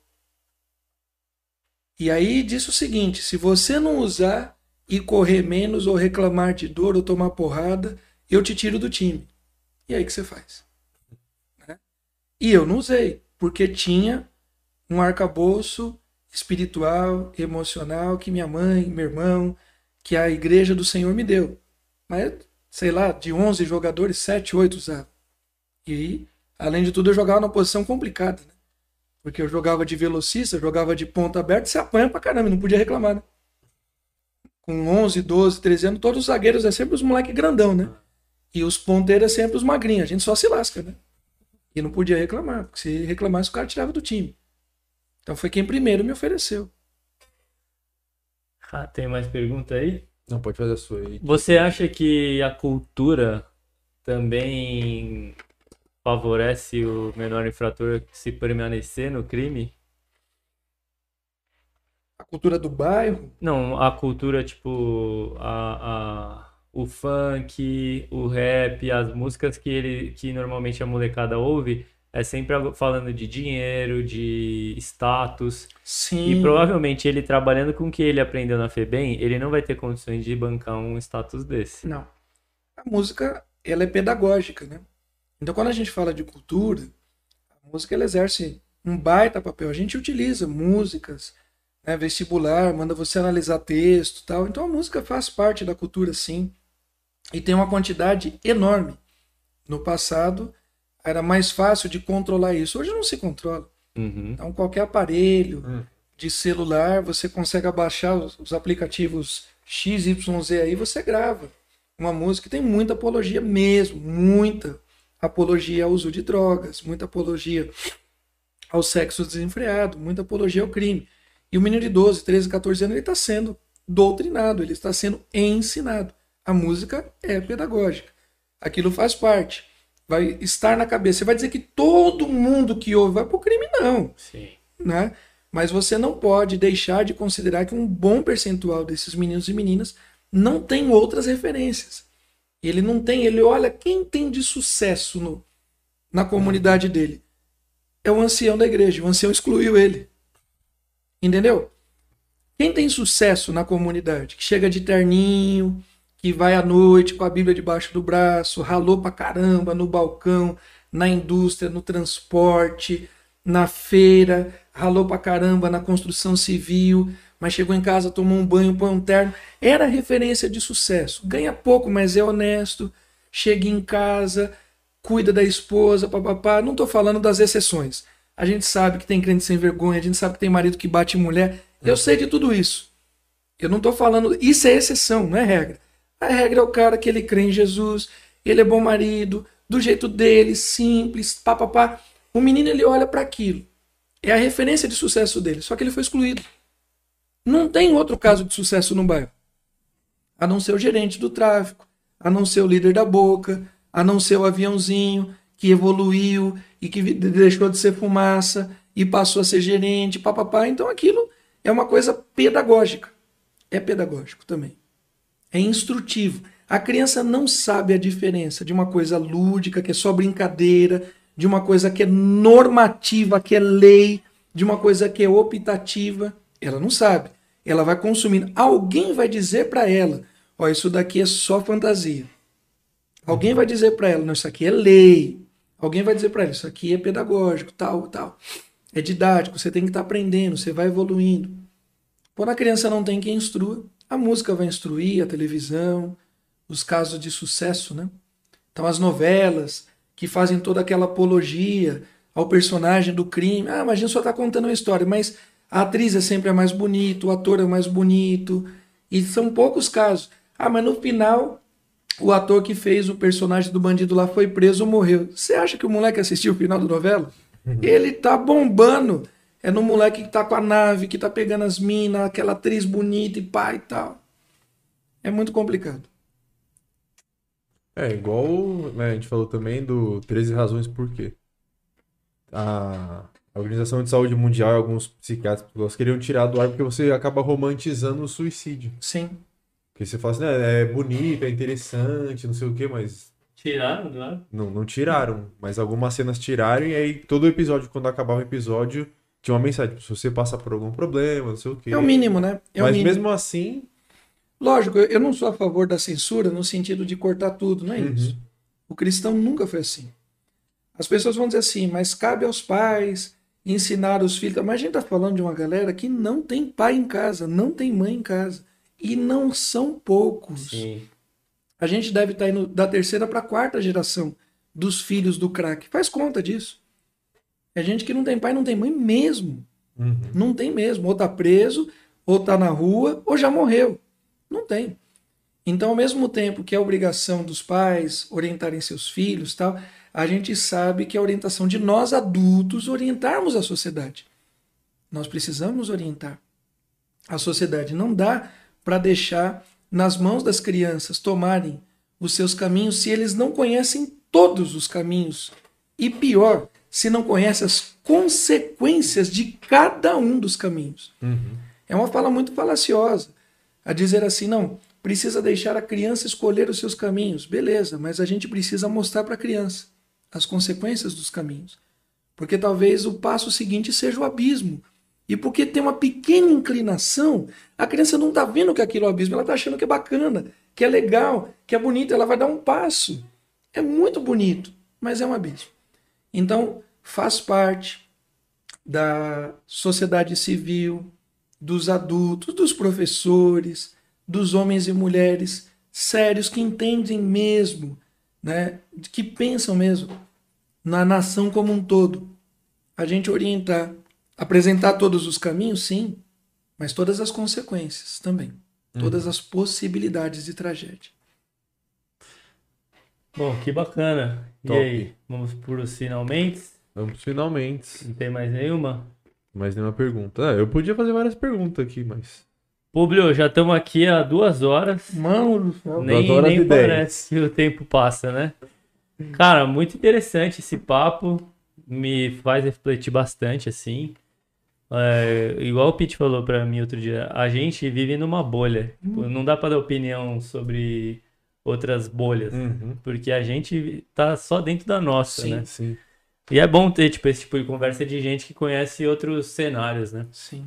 É, o, o, o Mário Sérgio Cortelli ele fala que a gente pode falar sobre alguns assuntos, mas não de alguns assuntos, né? Ah. Você pode falar sobre vi- visto de fora, mas não sobre o assunto, tipo, ele não viveu a FEBEM, ele viveu ali ao redor, mas tipo, saber essas histórias já muda muito a Sim, nossa sim. bolha já. Sim. Isso é muito interessante. E a gente quer trazer também aqui o Marcelão, que ele é, hoje ele é missionário da Cristolândia, ele é líder da Legal. Cristolândia, mas ele também caiu no mundo das drogas. Sim.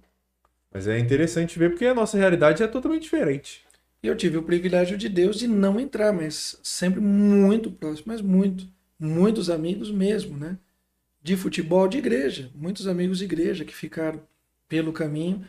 E de alguma forma a gente consegue olhar, como você disse, de fora, perto, mas de fora, e ter alguns insights, né? E é necessário a gente, vez por outra, se colocar um pouco no lugar dos outros, né? Sim. Esse problema tem a capelania. Você acha que a igreja como um todo? Porque às vezes é um cara, dois ali que vai ali no presídio fazer o trabalho, na, na Fundação Casa, mas a igreja como um todo enxerga essa, questão não só lá, mas também da sociedade, da comunidade. como a gente está num bairro de periferia e a, a maioria das- dos nossos líderes, até tem pessoas que de repente estão um pouco mais bem sucedidas, economicamente falando, Uhum. sucesso é uma coisa absurdamente relativa, mas que passaram, né, que saíram ali do bairro, que tiveram familiares muito próximos, que se perderam nessas coisas, eu creio que sim. Mas lógico, né? Nunca você tem uma coisa hegemônica. A gente tem na igreja pessoas que têm o discurso de ódio, e a gente tem que ter paciência, porque nem todo mundo também está na mesma caminhada, né? Isso eu, eu ouvi recentemente e foi também libertador. Foi libertador. As pessoas na igreja não estão na mesma caminhada, no mesmo ritmo, no mesmo passo. Então a gente também precisa ter misericórdia, porque tem hora que dá vontade de desganar alguns irmãos quando a gente ouve um- uma pessoa que é salva por Jesus ter um discurso homofóbico, xenofóbico, racista, intolerante, você tem vontade de esganar. Aí você pensa, puxa vida, a pessoa não teve a mesma experiência cristã que eu tive. Ela ainda não chegou lá. Então a gente precisa exercer misericórdia também com os de dentro. Hum. Porque senão a gente acaba espantando gente que está crescendo. Porque se a pessoa está numa igreja, vou pegar o exemplo da nossa, que essa pregação é livre, que essa pregação é anunciada, que você tem pessoas que semanalmente estão ali pregando o evangelho para encarcerados, para pessoas que cometeram crimes todos os diversos que você imaginar. Uhum. E a gente crê na transformação. Se ela está num tipo de igreja dessa, se ela tem um discurso do ódio, é porque ela não chegou lá ainda. Então, é melhor a gente não pôr para fora, não brigar, não radicalizar, não expor e a gente pedir a Deus misericórdia, para que Deus ilumine. Lembremos que Paulo também matava cristão. né? Sim. Hum, muito bom. De vez por outra, alguns crentes caem do cavalo. Bom demais. Muito bom. Quer falar um pouquinho rapidinho dos seus livros? É só contar um pouco de história. Esse material aqui, o Escritores Estreantes, foi um projeto do, do seminário que eu tive a oportunidade de caminhar uns 14, 15 anos nesse seminário, que é o Cebitel. Foi um projeto de alunos muito legal, que uma professora de língua portuguesa conduziu e deu oportunidade para homens e mulheres, gente menos é, apaixonado pela academia, pela academia, pela erudição, escrever alguma coisa, tem muita coisa legal. Então, se você tem algum sonho, agora está muito mais fácil, né? De editar, de lançar um livro. Na internet tem coisas que beiram o gratuito. Então, uma pessoa que tem um sonho e tal, é possível. Você realizar esse projeto Escritores Iniciantes foi um pouco disso. Esse livro aqui, que foi o primeiro que eu lancei ele sozinho, foi do ano. Eu escrevi em 2009, lancei em 2010. 20 degraus para a escalada da fé são 20 histórias bíblicas de Hebreus capítulo 11. Então eu começo com a história de Abel, 20 heróis da fé, e termino com os três amigos de Daniel, Sadraque, Mesaque e Abidnego. Tem mais de 500 citações bíblicas, é um livro legal para pequenos grupos, para célula, para escola bíblica dominical. Ele é bem bacana. Na época eu fui indicado como autor revelação do ano, ganhei o prêmio, foi bem legal. Esse outro aqui, Não é fraco não, viu? ele surgiu de uma série de pregações em acampamentos de jovens. E se formos a última geração, ele tem uma pegada bíblica, mas também de, de sociedade, porque eu faço uma pesquisa de questões de fatores da natureza. Ele é de 2011 e a gente fala de crise hídrica, de emprego, coisas que já aconteciam antes, mas que explodiu agora, né? E que são fatores para a gente pensar que talvez de fato sejamos a última. Coisa polêmica. Ah, Você acha que somos a última geração ou tá perto? Olha, eu acho que somos a última geração, no mínimo, de um perfil de humanidade que não mais vai existir. Se a humanidade, se Jesus vai voltar de fato e vai restaurar as coisas nos próximos 50, 70 anos, não dá para precisar porque a Bíblia não nos autoriza isso. Mas que um tipo de humanidade que existia até o século XX, a partir do século XXI não existe mais. A gente está reconfigurando. A minha geração talvez seja a última de um tipo de ser humano. A geração que está nascendo agora é outra configuração de humanidade. Outro tipo de relação com o meio ambiente, outro tipo de relação consigo mesmo, outro tipo de relação com a sexualidade, outro tipo de relação com as profissões, outro tipo de relação com a espiritualidade. A nossa geração, ela vai ser a última de um tipo de ser humano que durou aí séculos, milênios. Não existe mais. A igreja também precisa pensar nisso. Top. né? Da hora.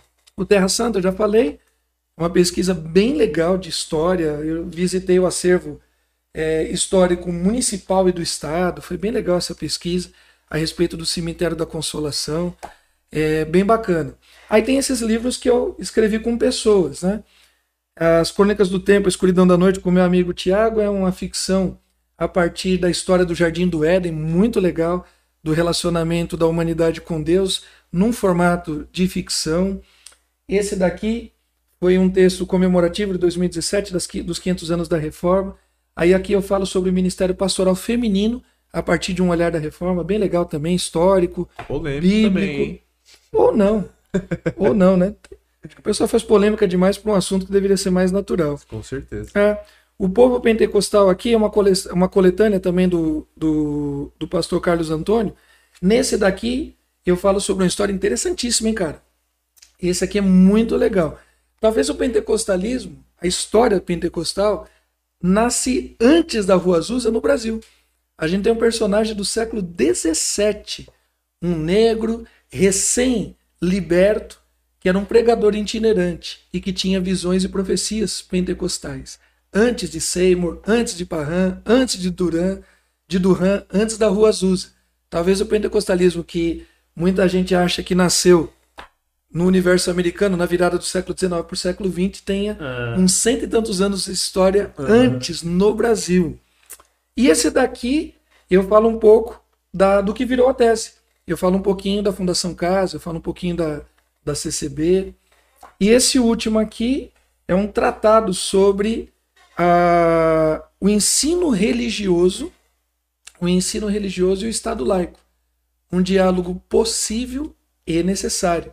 Então, eu faço uma pesquisa histórica do nosso, das nossas constituições, a evolução das leis da Constituição Top. brasileira, da evolução da educação no Brasil, e a gente apresenta um- uma pequena tese, né? Que a educação religiosa ela precisa ser mantida porque é ela que sustenta o Estado laico. O Estado só é laico porque um dia foi religioso. Bom É demais. isso. E onde as pessoas podem comprar esses livros? Cara, cada um nas editoras. Eu já não tenho mais nada, porque esgotou. Eu tenho, para não dizer que eu não tenho nada, eu devo ter uns 5, 10 desse daqui, mas já acabou tudo. Mas é no site das editoras. Tem, tem, tem Na algumas Amazon, coisas. Sim, acha. Acha. Na, e nas, nas respectivas editoras também, mas tem algumas coisas que já esgotaram. Eu tô afim, tô, ó, tô precisando de patrocínio, gente, para imprimir os livros. Se você curtiu aí e quiser me patrocinar, eu queria imprimir alguma coisa aí desses Tem materiais. pessoal aí que tem gráfico, hein? Olha aí, ó. Pô, muito legal. Se você quiser também chamar o público aí pra dar uma palestra na sua igreja sobre educação e tudo mais, Pelo seu Instagram, você recebe o contato lá? Recebo, tem tanto no Instagram, eu uso pouco, cara. Eu sou ruim de rede social pra caramba. Mas tem os contatos de e-mail, de telefone, de zap. Essas coisas eu respondo um pouquinho mais. Não que eu não goste, cara, eu não tenho habilidade, não tenho muito tempo, sei lá. Preciso me, me inteirar um pouco disso. Ver se o, o Pedrão administra esse É, negócio pra mim. porque a gente. Você tá marcado na nossa publicação. Então, É. se alguém tiver interesse, Legal, pode procurar no Instagram. Tá lá. bom. Aí você põe seu filho pra responder, pô. Verdade. E desses livros, qual você indica pra gente sortear um pros nossos ouvintes? A gente compra e vai sortear.